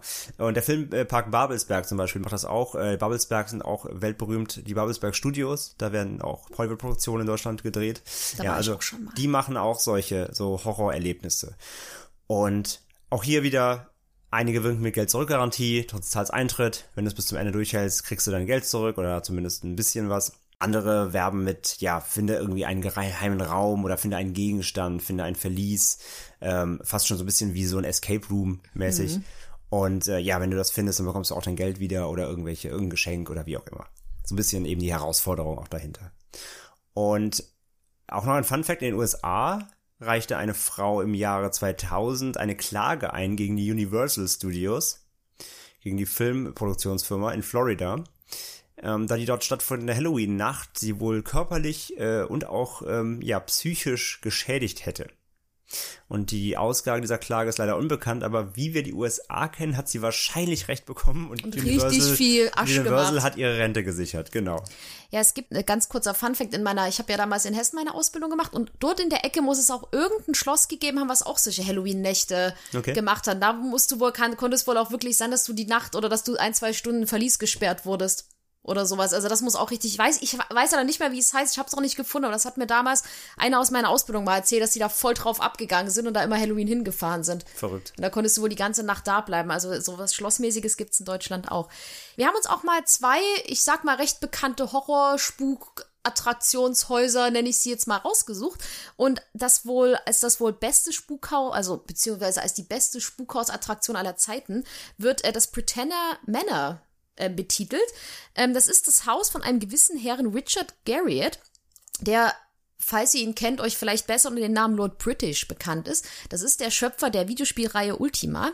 Ich kenne sie persönlich nicht, muss ich schändlicherweise sagen. Er hat im Endeffekt das MMO erfunden. Also wenn ihr World of Warcraft kennt, so Ultima war der Grundstein dafür in den 80ern bereits. Also ah, das ist einer okay. der absoluten Videospiellegenden, dieser Mann. Der hat bahnbrechendes entworfen so. Da haben sich, also alles, was ihr heute im Online-Bereich videospielmäßig kennt, hat er im Grunde mitbegründet. Er ist also der Erfinder von diesen ganzen Online-Welten im Endeffekt. Genau. Und der Herr ist anscheinend ein sehr, sehr großer Fan des Horrors und des Gruses. Er lebte ähm, in den 1980er, 1990er Jahren in Austin, Texas und besaß dort zu dieser Zeit eine ungefähr 420 Quadratmeter große Villa, zu der noch drei Hektar umliegendes Land gehörten. Also ein ganz schöner Klotz, sag ich mal, in dem er da gelebt hat. Ordentlich, ja. Und diese dieser Wohnsitz soll schon außerhalb von Halloween sehr, ich nenne es jetzt mal Hallo Halloweenifiziert gewesen sein. Also das muss, dieses Haus muss wohl an sich schon eine sehr große Attraktion gegeben haben. Dort gab es zum Beispiel unter anderem ein Verlies, eine versteckte Bibliothek und einen tropischen Regenwald wohl, war wahrscheinlich im Außenbereich, ähm, was wieder an Raum 5 des No-End-Hauses erinnert, im Übrigen. Stimmt. Außerdem gab es dort wohl noch ein Observatorium auf dem Dach und, und, und. Also dieses Haus war an sich schon wohl ein sehr, eine sehr große Attraktion an sich. Ich habe das mal äh, auch hier, ich habe das mal gesehen, also nicht live leider, aber ich habe mal eine, eine Doku darüber gesehen und das Haus ist halt aufgebaut wie so ein auch wie so ein Escape Room. Also du, du, der hat halt quasi wirklich Geheimgänge in seinem eigenen Haus. Also du ziehst irgendwo aus dem Bücherregal so ein Buch raus und dann geht halt eine, Tür, eine Geheimtür auf und dann Geil. kommst du da aufs Klo irgendwie. Also das ist wirklich total verrückt. Ja. Und der Herr Richard Garriott fand das anscheinend so cool und wollte das mit den Menschen teilen, dass er jedes zweite Halloween zwischen 1988 und 1994 mehr als 100.000 Dollar investierte und sein Anwesen nochmal etwas mehr in ein Real-Life-Spukhaus umwandeln ließ. Diese Renovierungsarbeiten waren dabei so umfangreich, dass er drei Monate vor der Veranstaltung aus dem Haus ausziehen musste, damit die Mitarbeiter dort einfach in Ruhe werkeln konnten ist und auch- damit er nicht im auch Weg Herzblut. rumstand. Ja, genau. Und dort gab es dann wohl unter anderem, wie man es halt auch von heute von diesen Häusern kennt, lebensechte Monster, natürlich Schauspieler, Hexen und Abenteurer. Es waren auch immer nur 200 Gäste pro Nacht zugelassen. Also das war sehr limitiert. Es war eine kostenlose Veranstaltung. Man musste dafür nichts bezahlen. Das hat er einfach aus puren Spaß an der Freude gemacht. Und man durfte nicht allein durch das Haus gehen, aber man wurde wohl durch das Haus durchgeführt. Die Menschen, die da richtig Lust drauf hatten, stellten sich in der Regel etwa zwei Tage vorher an und zelteten, um unbedingt dabei sein zu können. Und der Herr Garriott hat wohl beobachtet, dass es andere Leute gab, die dann diese Schlange auf und ab gelaufen sind und den Leuten bis zu 1000 Euro, äh, Dollar, Entschuldigung, geboten haben sollen, damit sie ihren Platz in der Schlange aufgeben und damit diese Menschen da reinkommen können. So was kennt man sonst jetzt heut- heutzutage nur, wenn ein neues iPhone erscheint. Ja. Die Leute vor dem Apple Store campen. Genau. Aber wie gesagt, gab es das nur zwischen 1988 und 1994, also hat das nicht so oft stattgefunden, leider. Mittlerweile lebt er wohl auch nicht mehr in dieser Villa, sondern hat Mhm. sich woanders niedergelassen. Aber 2007 war diese Villa zum Beispiel mehrfach im TV zu sehen, unter anderem bei MTV Cribs. Das hab ich- die, hab ich gesehen. Genau. Äh, die jüngeren Leute unter euch kennen das vielleicht nicht mehr. Das ist eine, das war damals eine MTV-Show, die ich auch immer geguckt habe. Da sind sie so ganz cool mit einer Kamera in die Häuser von Stars rein und dann haben sie sich so bruderlike begrü- begrüßt. Oh ja, geil, dass du da bist, komm rein. Und äh, dann haben die, äh, die, die halt die, die Stars ihre Buden gezeigt. Aber ich fand das immer cool. Manche haben so richtig gut gelebt, manche in so übelst schäbigen äh, äh, Trailerpark-Siedlungen. Aber war sehr schön. Eine coole, empfehlenswerte, Ja, aber trashige die, die habe Sendung. Die hab ich gesehen, die Folge mit, mit, mit seiner Villa da. Das ist, war echt spannend. Ja, und noch äh, ein kleiner Fun-Fact. 1997 äh, brach ein verrückter Fan in diese Villa ein und ja, wollte die sich wohl mal anschauen und sein Idol besuchen. Und Garrett hielt ihn mit einer Maschinenpistole in Schacht, bis die Polizei eintraf. Und er gab sogar wohl auch einen Warnschuss ab. Ratatatam. Ja, Only in den USA. ja. Ich muss sagen, auf so eine Tour hätte ich auch richtig Bock. Irgendwie mal sich so durchführen zu lassen, durch so einen Ja. riesen, ich finde ja solche Anwesen cool. Ähm, was André euch jetzt erzählt als nächstes Horrors, hätte ich persönlich nicht so Bock drauf, aber am besten äh, erzählt ihr euch das erstmal selbst. Ja, also auf das Haus hätte ich auch Bock. Ich glaube einfach, dass es wie so ein Abenteuerspielplatz ist, das von Richard Garriott. Das klingt auf jeden Fall sehr, sehr, sehr, sehr cool. Und ja, wie Franzi schon sagt, dass äh, wir haben eine zweite, ein zweites Beispiel und das ist, ja, wie kann man sagen, das ist wirklich eine ganz andere Welt. Und es heißt das McCamey Manor in, oder das McCamey Manor Haunted House, so. Und ja, gilt als eines der berüchtigsten Horrorhäuser in den USA, bei dem äh, ja die Fantasie und die Realität im Endeffekt verschwimmen.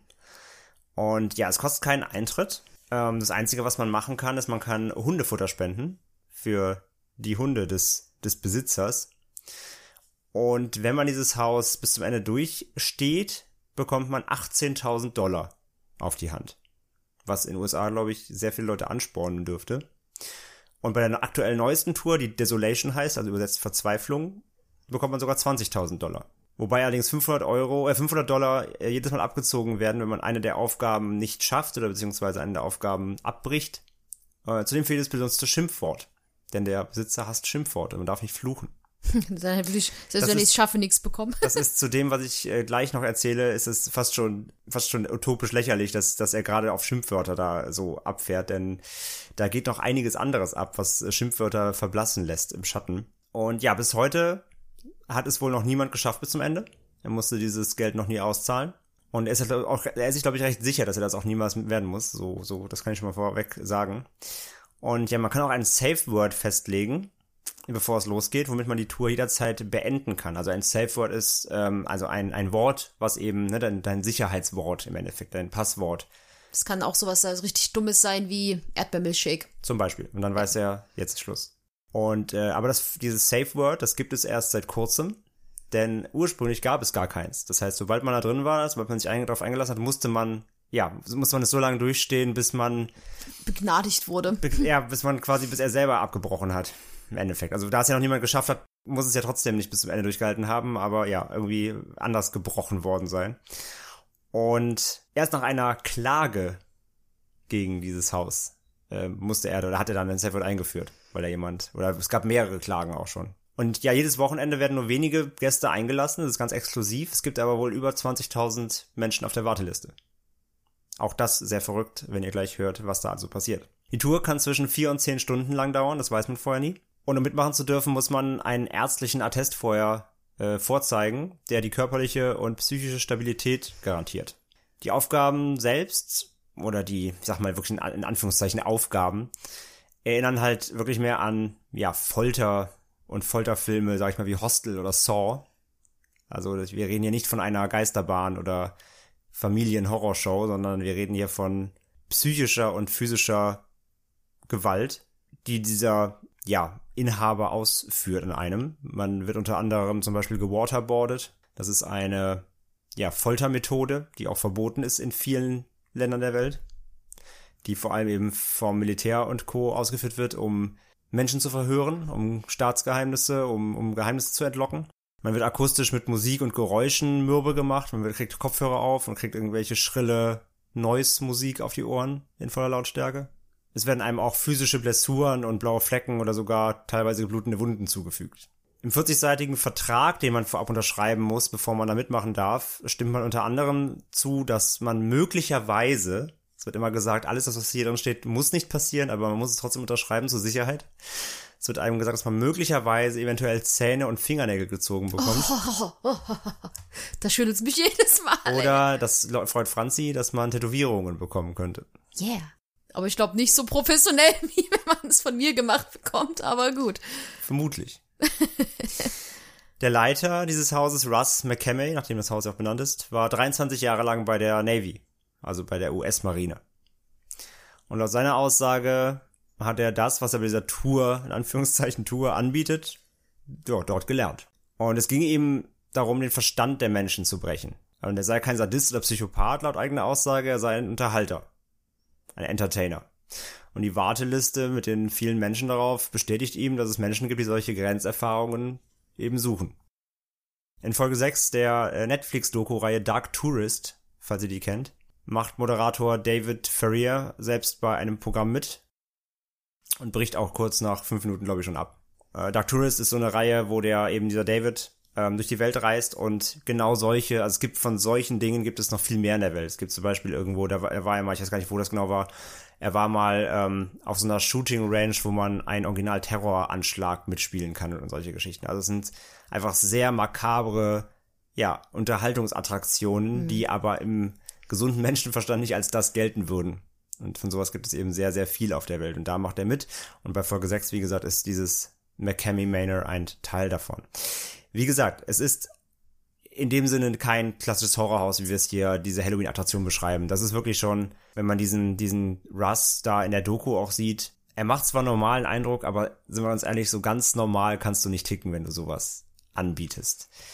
Es wirkt fast schon so ein bisschen auf mich, als ob er da irgendwie seine 23 Jahre Navy Erfahrung so ein bisschen verarbeitet, so PTSD aufholen, ich weiß es nicht. Es, ist, es wirkt schon sehr makaber. Wie gesagt, die Folter, also man, äh, es, es ist halt, dem, dem Filmteam war es ja auch verboten, weitestgehend da mitzufilmen. Es gibt ein paar Einstellungen nur vom Anfang, aber sobald es dann auch vor allem in diese, also er macht vieles auch draußen mit den Leuten, aber sobald es dann wirklich in die Menschen da geht, in seine, in seine Scheune, ab da darf das Kamerateam auch nicht mehr mit. Und es gibt auf der Webseite von diesem McCamey Manor, das kann man auch mal verlinken in den Show Notes, gibt es eben ein paar kleine Trailer, wo man so Ausschnitte, ausschnittsweise sieht, was da passieren Ja, kann. das ist mega übel. Und das sieht halt, wie gesagt, wirklich aus wie so ein, das da, wie so ein Hostel, wie so ein Horrorfilm, wie so ein Folterfilm, wie so ein klassischer Torture-Porn, wie man so schön im Filmgenre sagt. Da werden Leuten irgendwie mit diesem Zahnarzt, äh, diesen, wie heißt ich weiß nicht, wie die heißen. Ich weiß, wo dir so der Mund aufge, aufgestemmt wo man, wird. Der Mund so aufgestemmt wird, wenn man nur die Zähne sieht, so, das kriegt man in den Mund und Augen verbunden, und dann wird man da eben unter Wasser gedrückt. Ähm, man kriegt Spinnen aufs Gesicht gesetzt, Vogelspinnen. Es steht wohl auch im Vertrag drin, dass du die, dass du es auch sagen, dass du die Spinnen essen musst. Genau, du kannst leben mit Tiere, musst du teilweise essen, du kriegst Fäkalien und Kohl über den Kopf geschüttet. Also es ist wirklich, wirklich abartig und wirklich pervers. Und er, also Russ sagt halt selbst so, hier ist in all den Jahren ist natürlich noch niemand gestorben, ganz klar, dann hätte er den Laden zumachen können. Aber er möchte, dass die Leute denken, sie könnten sterben. Und das ist seine, das ist seine Intention. Also die Leute sollen Todesangst haben. Sie, also eigentlich wissen sie, ihnen wird nichts passieren, weil es natürlich trotzdem kontrolliert ist. Aber sie sollen die, die Möglichkeit verspüren, sie könnten sterben. Das ist schon sehr, sehr, sehr, sehr krass. Also, wie gesagt, man sieht's ja auch, es gibt Leute, die das wollen. Hallo, hallo, da ist eine Katze, ihr kennt das. ähm, es gibt Leute, die es ja anscheinend wollen, sonst wird es diese Warteliste nicht geben. Es gibt Leute, die immer die nächste Grenzerfahrung suchen und immer irgendwas erleben wollen, was man im normalen Alltag nicht erlebt. Aber ob das sein muss, weiß ich halt nicht. Also ich persönlich muss sagen, ich, wir haben auch schon darüber im Vorfeld mal gesprochen, Franzi und ich. Ich habe direkt gesagt, ich würde das nicht machen. Ähm, scheiß auch auf da das Geld, aber das ist, du siehst es auch in der Doku, allein diese, diese Leute, die da drin waren, die kommen nach zehn Minuten oder so schon da wieder raus. Du siehst es denen an, dass die völlig Die sehen aus, als ob die wirklich gerade den absoluten Horror ihres Lebens mitgemacht haben. Die sind völlig Also auch bei- verstört, ja. glasiger Blick in die Ferne, die sind wirklich fertig mit der Welt. Weil, weil das ist, wie gesagt, der, dieser Russ, der weiß ja, was er tut. Der hat wahrscheinlich wirklich selber bei der Navy irgendwelche Leute verhört und kennt diese, Vermutlich, der ja. weiß, wie das geht, der weiß, wie man Leute, den Verstand von Leuten bricht. Und das siehst du halt, dass, dass, dass das in diesen, bei diesen Protagonisten, die da mitgemacht haben, bei den Teilnehmern, Also bei dem Dark Tourist sieht man das ist das halt Dingen. total ja. der Fall, ja. Und das ist Wahnsinn, das, das möchte ich gar nicht erleben. Also das wäre für mich auch kein Kick. Das ist, ja, Nee. das ist ja kein Achterbahnfahren oder so. Das ist schon Wahnsinn. Bei dir, Franzi? Ich würde es auch nicht, also ich muss sagen, als wir die Videos geguckt haben, also am Anfang, besonders bei Dark Tourist sieht man das, der, du kriegst erstmal, ich glaube, vier Stunden Einleitung, wo er dir alles erklärt, was passieren kann und sowas. Also der sichert sich ab, der ruft auch dann bei der Polizei an und sagt, passt auf, ich habe heute wieder eine Show, wenn jemand anruft, bitte, ihr müsst nicht kommen, das ist hier wieder mein, äh, mein Gen- Prozedere. Genau, weil es wohl schon oft ist, also es passiert immer wieder, dass zum Beispiel Nachbarn anrufen und sagen, ja, hier wurde gerade irgendwie eine Frau schreiend, äh, gefesselt aus einem Van rausgezogen mit einer Kettensäge verfolgt. Und dann So, rufen die genau. auch bei der Polizei an und dann war es im Endeffekt halt ein Teil dieser Show. Ja, und dann, genau, was halt André auch meinte, dann äh, besonders bei Dark Tourist, äh, ist jetzt ein bisschen spoily, falls ihr es noch gucken möchtet, aber es lohnt sich eine Doku. trotzdem. Da bekommst du äh, halt, äh, dann setzt er den beiden Kopfhörern auf, wo du die ganze Zeit so psychedelische ich ja, so Neu- so Musik Noise auch so Musik, ja. au- einredet, von ihm halt auch eingesprochen, ja, du, du wirst heute sterben und bla bla bla, du bist dann nichts. Und allein das ist, glaube ich, schon, dann hast du die ganze Zeit die Augen verbunden. Man hat das gesehen bei dem David, der hat wirklich fünf Minuten durchgehalten und er war danach richtig Aufgelöst. fertig und ich denke mir, ich, ich, ich muss auch sagen, also ich hab, ich mag so Kicks bekommen, aber sowas wäre mir auch zu zu hart, muss ich echt sagen. Also das finde ich, das ist dann schon so eine Grenze, die ich nicht brauche. Wenn man da, wenn man da Bock drauf hat, um Gottes Willen. Also ich meine, man muss einen Sack Hundefutter dafür bezahlen und in unserem Fall einen Flug in die USA, wenn man da Bock drauf hat. Ey, also falls einer von euch das mal macht, äh, bitte bitte Erfahrungen teilen. Ähm, aber ich muss sagen, für mich wäre es nix. Da könnte man mir glaube ich sogar Geld bieten und ich würde es nicht machen. Ja, wie gesagt, das ist, das ist ja wirklich einfach äh, dieses, dieses, dieses psychische Folter, dieses Menschenbrechen. Das, das, das, das hältst du halt nicht aus. Und vor allem, wie gesagt, wenn er sagt, es kann bis zu 10 Stunden dauern, das hältst du nicht aus. Und selbst wenn du nach 18.000 Euro bekommst, du kannst dich wahrscheinlich einweisen lassen. Vielleicht. Ja.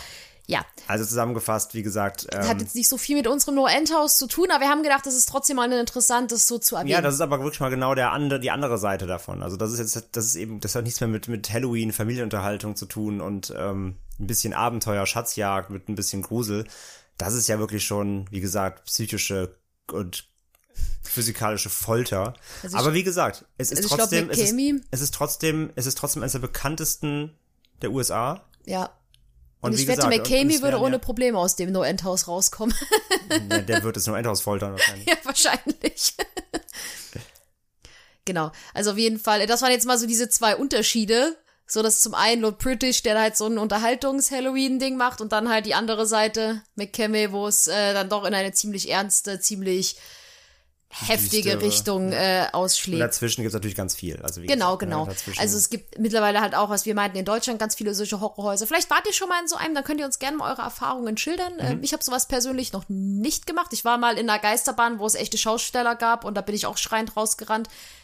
Weil es so dumm ist, man weiß ja, dass es einfach nur Schauspieler sind, die nichts tun, aber äh, der Kick ist ja trotzdem. Ähm, Wenn sie gut sind, reicht das ja schon. ja, das war, ähm, ich glaube, die habe ich dir schon auch schon zehnmal erzählt, die Geschichte. Ja. Kann ich auch mal am nächsten unheimlich persönlich erzählen, weil sie Bock hat. Ist zwar nichts Gruseliges in dem Sinne, aber eher eine, eine lustige Geschichte, glaube ich. Ja, auf jeden Fall in so einem ähm, Haus war ich schon mal drin, also in so einer Geisterbahn, aber sonst äh, nichts weiter. Machen wir mal als Fan-Treffen, Ende mit Schrecken. Fan-Treffen Mit Schrecken im, im McKinney Man. McKinney Manor. Nein, um Gottes Willen. Bitte nicht. Please no. Um jetzt mal wieder den Bogen zurück zum Endhaus zu machen, haben wir euch ja äh, vorhin schon angeteasert, dass es eine TV-Serie gibt. Aber äh, vorher haben wir uns mal wieder in die Weiten von YouTube begeben und mal wieder geguckt, ob es ein paar Kurzfilme gibt. Und es gibt Tatsache ziemlich viele, jetzt nicht so viele wie bei wie bei Slenderman zum Beispiel, aber einige haben wir doch gefunden. Ähm, die meisten sind ja halt sehr amateurhaft gemacht, aber ihr könnt euch gerne mal durchstöbern. Eine, und das ist die mit den meisten Views, haben wir aber mal aufgeschrieben. Die nennt sich No End House Short Story Horrorfilm. 4K. ähm, das ist ein 40 14-minütiger Kurzfilm von äh, dem Kanal Ethan Linder. Der hat 1720 Abonnenten und hat das Video am 25.05.2018 veröffentlicht. An meinem Geburtstag. Oh. und ähm, oh, ich glaube, da bist du 18 geworden an dem Tag, ne? Fast. Ja, das Video hat äh, 350.900 Aufrufe, so Pi mal Daumen, zu dem Zeitpunkt, wo wir da geschaut haben. Und das erzählt die Geschichte relativ linear nach, kann man sagen. Es gibt einige kleine Änderungen, zum Beispiel im Raum 5, wo er ja wo in dem Wald ist, also wo David in der Creepypasta in dem Wald ist, ist er auch im Wald, aber dort äh, gibt es nicht die Szene mit den Insekten, die ihn die ganze Zeit stechen und die er nicht sieht. Dort wird er von einem Mann verfolgt. Was ich äh, nicht, äh, hat mir nicht so gut gefallen, aber ist nicht so schlimm. Sonst äh, verfolgt er das aber recht gut nach. Sie ist okay, man kann sie sich mal anschauen. Das Witzige ist, dass André und ich beide gesagt haben, dass wir uns äh, diese Häuser, besonders die ersten paar Räume, ganz anders vorgestellt haben. Weil die Räume da sind ziemlich klein gehalten. Und ich stelle mir das No Endhaus irgendwie so super riesig, Ausladend. so, ja, so sehr ausladend, wobei ja auch in der Creepypasta sehr oft erwähnt wird, dass die Räume relativ klein sind. Zum Teil aber für mich in meinem Kopf, äh, in meiner Fantasie sind die doch recht groß. In meinem Kopf habe ich es immer so lagerhallenmäßig. Du kommst rein, das ist erstmal so ein riesenleerer Raum. Nee, den Anfang stelle ich mir wirklich halt wie so eine alte Rezeption vor, wie in so einem, keine Ahnung, 70er Jahre Krimi-Film. So stelle ich mir die Rezeption vor, dann die Räume relativ ähm, dunkel, aber auch sehr groß, auf jeden Fall. Aber ihr könnt uns ja auch mal schreiben, wie ihr das fandet. Genau. Also der Kurzfilm, den verlinken wir euch auf jeden Fall. Das lohnt sich schon, den mal anzugucken. Der ist auch recht professionell gedreht, finde ich. Ähm, da könnt ihr auf jeden Fall mal reinschauen. Wie gesagt, die anderen so waren alle nicht so spannend. Wir verlinken sie euch trotzdem mal ein paar Beispiele. Fünf, sechs Stück haben wir gefunden, mal in die Shownotes, wie immer. Und dann könnt ihr selber mal durchschauen, aber das ist schon der, der auch am besten einfach gemachte und der auch die Originalpasta am besten nachverfolgt. Wie Ja. Viele davon waren schon sehr frei interpretiert und halt auch wirklich, wirklich nicht gut gemacht, weil sie einfach, wo du gemerkt hast, die haben dafür wirklich auch keine Mittel, sage ich mal. Und deswegen, der auch vom Schauspiel her auch der beste und einfach von der Stimmung her. Deswegen, schaut euch den einfach mal an. Und äh, ja, dann kommen wir jetzt noch zur, wie gesagt, zur Serie. Die haben wir uns angeguckt. Wir waren fleißig. Wir haben uns die zweite Staffel dieser Produktion, äh, wir haben sie gebinged, wie man im Netflix-Zeitalter sagt. Ja. Und ja, ja, das No End House, beziehungsweise die ähm, Serie heißt Channel Zero. Hatten wir ja auch schon mal hier zumindest erwähnt mal im Podcast, dass es die gibt. Ist eine Sci-Fi-Originalproduktion und läuft auch eben nur da auf dem Sci-Fi Channel. Und äh, ja, das erste, die erste Staffel ging um Candle Cove. Genau. Auch da erinnern sich findige Hörer, die hatten wir nämlich schon mal behandelt. Genau. Ich weiß jetzt gar nicht aus dem Kopf, welche Folge es war. Äh, mit der Kindersendung und den Piraten und so weiter. Wo wir ganz vielen Gastsprecher hatten. Genau, wo wir eine sehr, sehr umfangreiche äh, Einspieler-Serie hatten mit, mit vielen, vielen Gästen aus unserem Podcast-Netzwerk. Und genau, die erste dreht sich um Candle Cove und die zweite eben hier um das No End House. Die heißt auch No End House, die Staffel. Und ja, wir haben sie durchgebinged und die Serie hat insgesamt vier Staffeln, ähm, wurde mittlerweile aber auch abgesetzt. Wobei man sagen muss, ursprünglich waren wirklich nur zwei Staffeln geplant, die haben sie dann um zwei verlängert, aber dann beendet. scheint, an, es scheint also nicht so gut gelaufen zu sein. Also scheinen, scheinen sich nicht so viele Leute angeguckt zu haben, offenbar. Und ähm, die startete am 29.09., ne, am 20.09., Entschuldigung, 2017 auf dem Sender und wurde jetzt eben Ende letzten Jahres, nachdem die vierte Staffel durchgelaufen war, wurde sie dann abgesetzt äh, fürs erste. Die Staffeln umfassen jeweils äh, sechs Folgen, a circa 40 Minuten. Und ja, die Geschichte hier in diesen sechs Folgen vom No Endhouse ist ja angelehnt an die CP, sagen wir mal, an die Creepypasta. Es ist nicht eins zu eins nacherzählt. Es gibt einige Unterschiede und vor allem gerade, natürlich, sie haben einen, einen roten Storyfaden drüber gespannt, weil sie haben sich jetzt hier nicht nur auf das rein auf das No End House an sich verlassen, sondern sie haben das Ganze einfach genutzt für ein übergreifendes Metathema. Und ja, die Unterschiede sind, es gibt zum Beispiel nur sechs Räume statt neun wir hatten am Anfang schon gedacht, jetzt irgendwie machen sie so pro, pro Folge einen Raum oder so, aber das machen sie überhaupt nicht. Mhm. Es wird quasi alle, alle Räume werden schon in der ersten Folge gezeigt. Darum geht's also quasi gar nicht. Wie gesagt, es ist äh, nur ein Aufhänger für den Rest der, der Geschichte. Und die Räume selbst sind noch komplett unterschiedlich zur Creepypasta. Das sind komplett eigens erdacht, was darin passiert, wie sie aussehen, das ist alles selbst erdacht. Und das Haus an sich ist auch, ist also hat keinen festen Standort, sondern es wandert. Es ist ein Wanderhaus. Einmal im Jahr taucht es irgendwo auf der Welt, also kann auf verschiedenen Ländern, von Zeit zu Zeit mal auf. Und wird hier als Art Teenie-Touristenattraktion Mutprobe dargestellt. Also genau. alle erzählen sich darüber, es ist ein bisschen wie der Creepypasta, hey, es gibt da so ein Haus, ne, und hast du mal gehört, und wenn man da reingeht und huhuhu. So ist es ja auch eben, ne, es wird quasi unter, auf Teenie-Partys eben erzählt die Protagonistin hier, es fährt das auch eben auf einer Party, im, im, im, im, im Club, quasi im, im Pub und wird von einem, von einem ehemaligen äh, Kumpel so, hey, hier hast du mal gehört, es kann da so ein Haus geben und und dann gehen sie natürlich da rein und alles wird furchtbar. genau. Es ist halt so, so, so verrückt, weil man so, ich finde in der Creepypasta ist es ja so, er geht da allein rein, alles ist so gruselig und in der, übrigens ist es alles spoilerfrei, alles was passiert, was wir gerade erzählen, passiert so in den ersten 15 Minuten. Ja, ja, also, wir haben, ich verrate jetzt nicht den, vom, den, vom die Story Hauptstory verraten wir nicht, aber die, sie kommen dann da an und überall sind Autos und Musik und alle rennen da rein und kotzende Menschen kommen raus und man denkt sich so, okay, irgendwie, nimmt das so, hat das für mich so ein bisschen diesen, diesen Schrecken dieser Creepypasta ein bisschen genommen. Aber ich fand die Serie ganz gut. Es gibt übrigens da auch keinen Gewinn am Ende. Also du kriegst keine 500 Dollar. Das ist einfach ein, du gehst rein und Mutprobe. Wenn du Ja, ist so rauskommst, hast gewonnen, cool. genau. So. Und ähm, ich fand die ganz gut. Und sie erzählen sich natürlich, äh, äh, viele Menschen, die da reingegangen sind, waren nie wieder gesehen. ne? Genau, Alle halt so dieses uh, typische, ja. ja, hui, Horror, Horror, so. Genau. Also ich fand die äh, Serie ganz gut, um mal kurz meine Meinung dazu zu sagen. Ich finde, ähm, man hätte es sogar um eine Folge kürzen können. Also ich finde so, persönlich hätte ich lieber mehr von den ersten Räumen gesehen. Aber die Story, die sie darum gespannt haben, die ist schon sehr schön und sehr gut. Ähm, ist nicht unbedingt gruselig, fand ich persönlich. Also ich fand es jetzt nicht sonderlich horrormäßig, aber es ist schon eine gute Serie, die man sich mal an einem schönen verregneten Sonntagmittag angucken kann. Einen So. schönen Isolationssonntag. Genau, also so lohnt es sich schon. Wie gesagt, ich fand sie ein bisschen lang. Eine Folge hätten sie wegen mir locker wegstreichen können und dann, oder andere Sachen besser ausbauen können. Aber ansonsten ähm, hat es schon Spaß gemacht, war ein schöner Nachmittag. Ja, Und die Charaktere sind auch ganz cool irgendwie. Wie gesagt, der übergreifende Story-Arc ist schon ganz, ist schon ganz cool. Geht so ein bisschen um so eine Familiengeschichte, äh, mit, geht so um Verlust und, und Aufarbeitung und ähm, auch Freundschaften, wie Freundschaften in so, sag ich mal, dramatischen Lebensumstellungen sich wandeln können.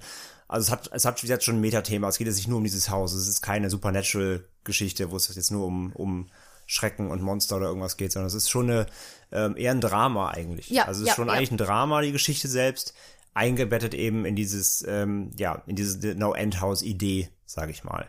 Und ich fand sie auch, wie Franzi sagt, ich fand sie auch gut, hat Spaß gemacht durchzugucken. Ähm, war jetzt aber auch kein Highlight eben. War kein, habe ich in, habe ich in ein paar Monaten wieder vergessen im Endeffekt so. Man konnte es mal gucken, aber bleibt jetzt auch nicht wirklich hängen, sage ich mal. Und war zwischendurch ein bisschen dröge. Hätte wirklich eingekürzt werden können, ja. Oder der Fokus anders gelegt. Aber kann man sich mal angucken, ist vor allem eben als Idee, gerade wenn man die Creepypasta mag. Ist eine gute ähm, Interpretation. Ist natürlich schön, so. genau, ist eine Interpretation. Ist natürlich schön, dass sie das aufgreifen. Man merkt ja, wie gesagt, allgemein, dass, dass Hollywood und allgemein die Produktionsstätten gerade mehr auf diese, diese Creepypastas aufmerksam werden und merken, dass da anscheinend noch Geschichten lauern, die sie gut klauen können. Na, zumindest adaptieren.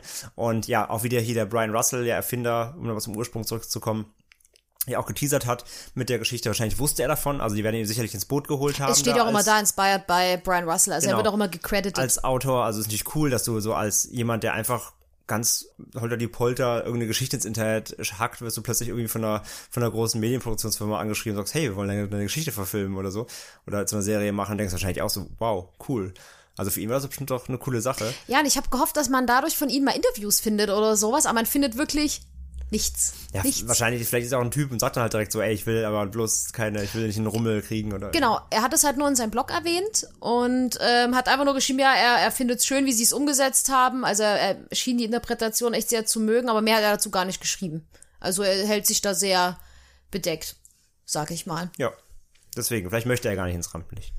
Ja, kann ich auch verstehen. Ja, Genau. also wie gesagt, wenn ihr es rein, äh, wenn ihr es jetzt reinziehen wollt auf dem Sci-Fi Channel, äh, gibt's das zu sehen. Und ja, damit wären wir auch schon am Ende eigentlich Ja. der Diskussion, oder beziehungsweise der, der Info, des Infoparts. Und jetzt kommen wir wie üblich zu unserem persönlichen Talk. Willkommen bei Franzi und André reden über Gruselhäuser. Nee, ähm, natürlich wieder mal die Frage wie immer, wenn man selber in Situation auch wäre, Franzi, vor dir ploppt ein schwarzes Haus auf. Auch hier, ne, bei der Serie war das ja auch so, sah aus wie so ein düsteres Passt du Geisterschloss. da gar nicht rein, weil das ploppt in so einer perfekten amerikanischen Siedlung auf und plötzlich so schwarz, pff, Ja, genau, einfach so ein, so ein schwarzes Horrorhaus. Ich meine, auch hier wieder, wie, wie, wie, hat, man- wie hast du dir das in der Creepypasta von außen vorgestellt? Weil in der, Mm. You- zum Beispiel im YouTube-Kurzfilm ist es ja wirklich fast eher wie, da steht's mitten, mitten in, in so einer Reihenhaus, Also- so Bungalow quasi. Also ich habe mir das ein bisschen wie das Haus der Adams Family vorgestellt. Irgendwie, also so ein bisschen, es war, ist ja so ein bisschen am Stadtrand. Ich habe mir das so vorgestellt wie so ein altes Männer, so ein bisschen. Oder wie halt bei dem Film Die Frau in Schwarz oder so, wie so ein richtig altes Also schon etwas. so ein, schon so ein Schloss. Genau, so ein bisschen Schloss-Villa-mäßig. Okay. Halt ein bisschen groß, ein bisschen rancy, so mit schönen Bäumen, aber ganz knarrige Bäume und so ein bisschen quack, quack, quack, Krähen, halt so richtig typisch horrormäßig. Ach, ein krass, bisschen. okay, ich- aber trotzdem innen drin, ich habe mir das halt außen super shabby vorgestellt und innen drin aber richtig schick, dass du reinkommst und dann spielt da halt diese Lobby-Halloween-Musik und dann äh, ist das so richtig so, dann habe ich mir das alles mit so richtig dunklen, polierten Holz vorgestellt, irgendwie diese Lobby. So Mhm. mit schwarz, mit, mit dunkelbraunen Möbeln, Holzmöbeln, aber mit weiß, überall so mit weißen Polstern bezogen. Irgendwie in meinem Kopf hat die, hat das eine genaue Vorstellung. Und alles ist so ganz clean und, und hochkranzpoliert und, aber trotzdem dann stehen halt so ein bisschen Halloween-Dekos, mal so Kürbisse, Kerzen und es ist richtig, ich stell mir die Lobby so richtig lauschig und warm und gemütlich vor. Voll Irgendwie. witzig, wie gesagt, ich habe ich hab das wirklich immer so als, als so in so einer Indust in so einem Industrieteil, wo niemand wohnt, du musst rausfahren. Also von außen im Grunde ist es einfach eine Lagerhalle, alles ist voll mit Graffitis. Echt? Nee, so habe ich mir das gar so nicht richtig, so, vorgestellt. so urban, weißt du, eher so urban, so richtig alles so, so, so äh, rustikal, Industriegelände. Und dann kommst du da rein und drinnen ist plötzlich alles, aber dann so voll dekoriert und so. Und dann halt, dadurch habe ich ja wieder diese, diese Lagerhallen-Idee, dass du in den Raum reinkommst, das ist wie so eine Lagerhalle und die ist dann aber so, die transformiert sich dann so langsam zu dem. Man merkt, dass wir neben so einem Industrieding wohnen hier. Wahrscheinlich, Bis gleich. Industrie, ich bin, ich bin schon auf Nivea hier hängen geblieben. ähm, ja, aber ich hatte es echt so eher so als, als, ja, von außen hast du keine Ahnung, was da drin ist. Und dann erst drin merkst du, was da überhaupt Phase ist. Das war ich jetzt irgendwie. witzig, ja. ja. wie man sich das halt unterschiedlich vorstellt. Und äh, ich habe mir dann halt immer diese Räume halt auch so, so sehr dunkel vorgestellt, Mhm. aber halt auch, ich habe mir die alle so richtig Holz verkleidet irgendwie Mhm. vorgestellt halt. Dass du dann, und dann bei der Halloween-Deko stelle ich mir das vor, dass er da durchs Dunkel geht und dann hängen da halt so ein bisschen, das sind so, so ein paar Lichter, aber ich habe mir die ersten zwei Räume trotzdem super stimmungsvoll vorgestellt. Mhm. Also nicht so, er sagt zwar billige Deko, aber ich habe mir das so vorgestellt, dass das trotzdem irgendwie alles noch sehr schick aussieht und dann halt erst ab Raum drei so ein bisschen anfängt weird zu werden. ja, im Kurzfilm ist es ja wirklich so richtig billo. Also dann Ja, kommt er ja genau. rein und dann ist wirklich, wie als ob du so gerade so im, im Bastelladen wärst, so überall hängen so billige, sag ich mal, so Gummispinnen und Papierskelette, so Genau. richtig billig. Ja, irgendwie, aber ich habe mir das so richtig wie so ein so Villa-Schloss, Ja, okay. bisschen Rants vorgestellt, aber innen drin richtig schick. Das war so meine Vorstellung. Witzig. Ja, aber interessant, wie der, wie der eigene Geist da so mitspielt, ne? Genau. Aber ähm, auch an euch, teilt uns sehr, sehr gern mit, ähm, wie ihr euch euer No, also wie ihr euch jetzt beim Hören der Creepypasta das No Endhouse vorgestellt habt. Das würde uns mal sehr, sehr interessieren, weil wir, André und ich, haben ja jetzt so eine sehr unterschiedliche äh, Idee davon. Also äh, schreibt uns gern mal einen Kommentar. Aber würdest du denn ins Original you know, Endhouse Nein. reingehen? Warum nicht? Ähm, das ist dieselbe Geschichte wie mit der Bloody Mary, einfach aus purer Respektsgeschichte. So, das ist halt so, Also wenn man, wir, also reden, wenn man wir jetzt, reden natürlich von einem Szenario, in dem du diese Creepypasta nicht kennst. Wenn da jemand sagt, so guck mal, hier ist diese geile Manor, hier ist diese Villa, da geht voll Halloween ab und da sollen so coole Gruselräume sein und am Ende kriegst du 500 Euro, wenn du da reingehst. Ja, jetzt zu der Zeit, wo ich gerade kein Geld verdiene, weil ich nicht arbeiten darf, würde ich wahrscheinlich sagen, ey, komm, rein da, los geht's. Bild mir die Augen zu. Am Ende durch. wartet schon, dass so Raum 9 ist das Finanzamt, das sagt, ja, aber von dem 500 Euro gibst du uns jetzt bitte Steuern ab. So, nein. no! Der wahre Horror in Raum 9. Nein, aber ähm, Ja, aber wür- würdest du, würdest du es so, also wenn du wüsstest, es wäre jetzt kein McKenny-Männer, da ist jetzt niemand drin, ein Navy Seal, der dir deine Eingeweide aufbohrt. Wirklich Also- so ein klassisches Horrorhaus, aber trotzdem weißt du überhaupt nicht, was darin passiert. Es, sagt- man sagt einfach nur, da ist ganz abgefahren und die haben sich Naja, wenn halt jemand Sachen- schon zu dir sagt, oh nee, mach's nicht. Also wenn jetzt zum Beispiel jetzt doof gesagt, Annike, meine beste Freundin, beschreiben, oh Franz, na, wobei Annike ist nicht drogenabhängig und weg vom Schuss, also äh, Noch nicht. keine Ahnung, wenn mir jetzt irgendeiner von meinen alten Freunden, mit denen ich eigentlich kaum noch Kontakt habe, schreiben würde, so und ich wüsste, ja, da kenne ich auch ein paar, wo ich wüsste, oh, die sind ein bisschen, äh, hm, na, mit dem will ich eigentlich gar nichts mehr so zu tun haben oder man weiß nicht so, hm. Und er würde mir halt schreiben, hey, ähm, Franzi, so nach fünf Jahren kein Kontakt, so, hey, ähm, geh mal in das Haus da, aber eigentlich da, nee, geh da nicht rein, aber hast du mal davon gehört, aber geh da nicht rein, weil da, du kriegst zwar Geld, aber das ist voll schrecklich, aber ich bin halt ein Schisshase. Also alleine würde ich es schon mal gar nicht machen. Ich finde das ja immer so cool, dass diese Protagonisten immer so, ja, dann habe ich mir das am Abend darauf mal angeguckt, wo ich mir denk, what? Dann bin ich dahin, gar kein Thema. Ja, so, also ich, alleine würde ich das schon mal gar nicht machen. Also nur eine Gruppe. Genau, also wenn jetzt jetzt, wobei das dann auch wieder dieses Teenie-Horror-Film-Ding wäre, so, haha, wir gehen in eine Gruppe dahin. Also ich weiß nicht, ich glaube, Naja, in der Serie gehen sie auch in eine Gruppe hin, das geht auch nicht gut aus, also es hilft dir auch nicht. Ja, das stimmt. Aber genau deswegen, also aber ich glaube, ich würde eher in einer Gruppe sowas machen als alleine. Also alleine würde ich sowas sowieso schon mal gar nicht Ja, okay. machen. Und bei dir? Ja, selber eigentlich. Also, ja, ich weiß nicht. Ich meine, so ein, so ein Escape Room und sowas ist ja auch kein Ding und die können ja auch teilweise ganz gruselig sein. Ah, Es ist schwierig. Also wenn man es einfach natürlich, es ist wieder so die ein bisschen das Foreshadowing. Wenn du jetzt irgendwie hörst, so ja, da sind nochmal Leute rausgekommen, die sagen, das ist eigentlich nicht so schlimm, dann ja. Wenn du merken solltest, okay, alle, die ich kenne, die da reingegangen sind, sind nicht mehr da.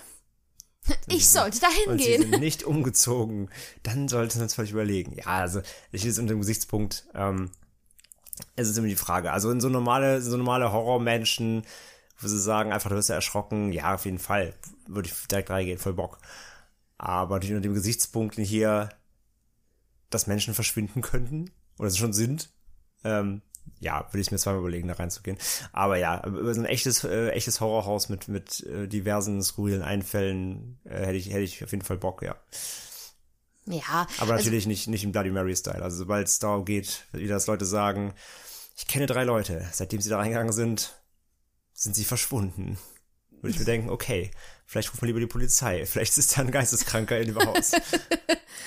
ja, es ist, es ist immer schwierig zu sagen. Also auf so ein Halloween-Night-Ding hätte ich schon mal Bock. Ich glaube, ich würde mir einpullern vor Angst. Also ich müsste mir einen Schlüppi mit ein bisschen Einlage reinnehmen. aber ähm, ah, schöne Erwachsenenwindel. Genau, Taylor Lady. Und ähm, äh, auf sowas hätte ich schon mal Bock. Also sowas hier wie dieses ähm, hier Look British Männer, ja, bis Pretender Männer. Auf sowas würde ich cool finden, mal mir sowas anzugucken. Auch alleine da durchzugehen, und wenn du sowas entdecken musst und du weißt halt, wobei ich ja immer finde, der wahre Grusel ist, finde ich jetzt gar nicht so, wenn die da halt Figuren hinstellen oder Schauspieler. Ich würde es viel gruseliger finden, mal so ein Haus zu können. Du weißt eigentlich, da kann nie, niemand kommen. aber Du musst da vielleicht mit einer kleinen Gruppe durch und halt so Rätsel lösen. Auf sowas hätte ich mal richtig, richtig Ja. Bock. Ohne unbedingt so, vielleicht so, dass sie ja diesen typischen alten Grusel machen, so wenn Fensterscheiben, klack, klack, klack, klack. Ja, ja, klack, okay, weißt also du. Wind heult. Genau. Und dann, Eine äh, Eule. und dann kommst du, äh, dann kommst du hin und dann liest du, hm, Umbrella Academy, hm, nee, Quatsch, äh, Umbrella Corporation, hm, was ist das denn so? und dann, äh, ja, kommen die Es, Zombies. es gab ja einen Resident Evil Escape Room, aber den gibt's ja nicht mehr leider. In Oh. Hamburg. Die haben sie ja geschlossen wieder. Ja, aber auf jeden Fall, das, das, das würde ich auch machen. Aber natürlich, wenn das jetzt hier heißt, ja, wenn du reingehst, dann bist du vermutlich tot. Dann vielleicht auch eher nicht. genau. Aber ansonsten, Ja, wie gesagt, wie Franz gerade sagt, wenn ihr selber schon mal so in solchen äh, Horrorhäusern wart oder irgendwas in die Richtung erlebt habt, äh, schreibt uns gerne, wie immer, auf all unseren Kanälen. Freuen wir uns über Feedback. Und ähm, ja, auch sonst, wenn ihr die Creepypasta vorher kanntet, wenn nicht, wie auch immer, wie fandet ihr sie, sagt uns Bescheid. Genau, und falls es Feedback zum Lesen gibt, auch immer her damit. Ja, und übrigens, dass es so eine lange Version gab, um jetzt nochmal kurz ein kleines bisschen äh, Hashtag Werbung zu machen. Äh, wir haben ja eine Facebook-Gruppe, die haben wir am Anfang auch ganz kurz erwähnt, eine Ende mit Schrecken Facebook-Gruppe und ähm, die auch sehr viel Spaß macht. Also ich bin, ich bin immer ein bisschen schüchtern im Schreiben, aber ähm, Ja, ihr auch noch. genau. Na, dürft- ja, wobei, Ihr dürft gerne mehr schreiben. Genau, aber ihr ähm, müsst nicht auf uns warten. Nein, also wir haben ja, also Ende mit Schrecken Community heißt die nochmal, ums, ums, damit ihr sie auch findet. Einfach bei Facebook suchen. Ähm, ganz wichtig, ganz wichtig, es gibt so eine, wenn ihr rein wollt, gibt es so kurz eine Abfrage. Da wird kurz gefragt, wo hört ihr uns? Also, also auf, über welche Plattform, also Spotify oder über iTunes oder wie auch immer, oder über einen Blog. Ähm, und wie hieß unsere erste Folge? Wisst ihr natürlich alle, Dear David. Schreibt das da rein. Das ist so ein, für uns eine Sicherheit, dass ihr wirklich zu unserem Podcast gehört, dass ihr wirklich Hörer seid. Wir wollen natürlich gerne natürlich vorfiltern. Es gibt nämlich einfach bei Facebook Nutzer, die, die wollen einfach ganz, ja, random die joinen einfach irgendwelchen Gruppen, die sie gar nicht kennen, einfach nur um drin zu sein. Und das möchten wir völlig vermeiden, dass wir irgendwelche, irgendwelche Bots oder Spammer oder Werbe, Werbeaccounts in die Gruppe holen. Deswegen füllt bitte, wenn ihr rein wollt, diese kurzen zwei Fragen aus. Einfach nur damit wir wissen, ihr seid, ihr seid echt, ihr seid echte Hörer. Ähm, und dann lassen wir euch natürlich sofort rein. Und ja, deswegen, äh, dann kommt, äh, kommt rein, diskutiert mit uns. Es gibt, es sind jetzt knapp schon 100, 100 Hörer, glaube ich, drin. 91, glaube ich. Ähm, ja. Also genau, kurz, aber kurz vor der 100 und ähm, gab schon, gab schon schöne Threads über, natürlich über die Folgen, aber auch über, was sind eure Creepypastas, was mögt ihr lieber. Wir stellen natürlich auch da Fragen drin, wenn es um wie jetzt hier auch bei der Folge heute nochmal geht, so darum Genau, geht. da, da haben wir nämlich, André und ich haben da ziemlich äh, diskutiert, so kürzen wir die Creepypasta oder wir haben erst überlegt, ob wir zum Beispiel nur den Anfang bis Raum 1 einsprechen, komplett und dann halt die anderen Räume zusammenfassen ganz kurz und haben dann nämlich gefragt, Mensch, was haltet ihr denn davon? Wollt ihr die volle Trönung, lange Creepypasta, könnte aber wirklich lang werden oder wollt ihr gekürzt? Und da haben, wurde einstimmig entschieden, mach die lange Version, los. Und, Wir äh, wollen die volle Dröhnung, habt ihr Genau. gesagt. Also ja. da gibt's halt auch manchmal Fragen, so wie wir unsere Folgen aufbauen. Deswegen, falls ihr da Bock Genau. drauf habt, äh, joint da gern. Wir freuen uns. Kommt rein. Genau, kommt da ran, kommt da ran. Ja, ansonsten ähm, hoffen wir, dass es euch allen gut geht und dass ihr schön gesund bleibt in der aktuellen Situation. Wir gucken, dass wir äh, vielleicht noch ein, zwei Folgen produzieren, solange wir hier daheim eingesperrt sind, sage ich mal. Ähm, wir hoffen, dass ihr euch schön an die Quarantäne-Sachen haltet. Bleibt jetzt mal kurz bleibt den mahnenden Mittelfinger haltet. Genau, wenn Was ihr der Mann im Mittelfinger? äh, der mahnende Zeigefinger, Entschuldigung. mit mit Ja. freundlichen Grüßen, nee, mega Me- fette me- Grüße, mega fette der Grüße. mahnende Mittelfinger. Me mega fette Grüße, Franzi, die euch mit dem Mittelfinger winkt. wie, wie im Mr. Bean-Film, wo er denkt, das heißt Hallo. ja, nein, äh, Quatsch. Also, um mal kurz den mahnenden Zeigefinger zu heben, hoffen wir, toll, jetzt wollte ich hier mal so eine schöne, bleibt alle gesund Ansprache halten, voll verkackt, ey. André schmeißt sich gerade voll weg. Ähm, nein, also wir hoffen, dass wenn ihr die Chance habt, zu Hause zu bleiben, macht das auf jeden Fall. Passt auf euch auf, passt auf eure Familien auf, schützt euch schön. Ähm, und alle die, die, äh, ich nenne es jetzt mal einen systemrelevanten Job haben und äh, ich sag mal gezwungen sind noch zu arbeiten, passt auf euch auf, haltet durch. Ich hoffe, die, was man so hört, ich höre es auch aus vielen Kreisen, so die, wie die Menschen gerade drauf sind und einen Scheiße behandeln und sowas. Ich hoffe, es zieht euch nicht zu sehr runter und wenn, ganz, ganz viel Kraft. Ich kenne es ja selbst noch aus dem Krankenhaus, da höre ich auch gerade aktuell Geschichten und ähm, ja, das wollte ich nur sagen. Bleibt gesund und hört Ende mit Schrecken. Das ist, äh, das ist eine gute, eine gute Methode gegen Langeweile.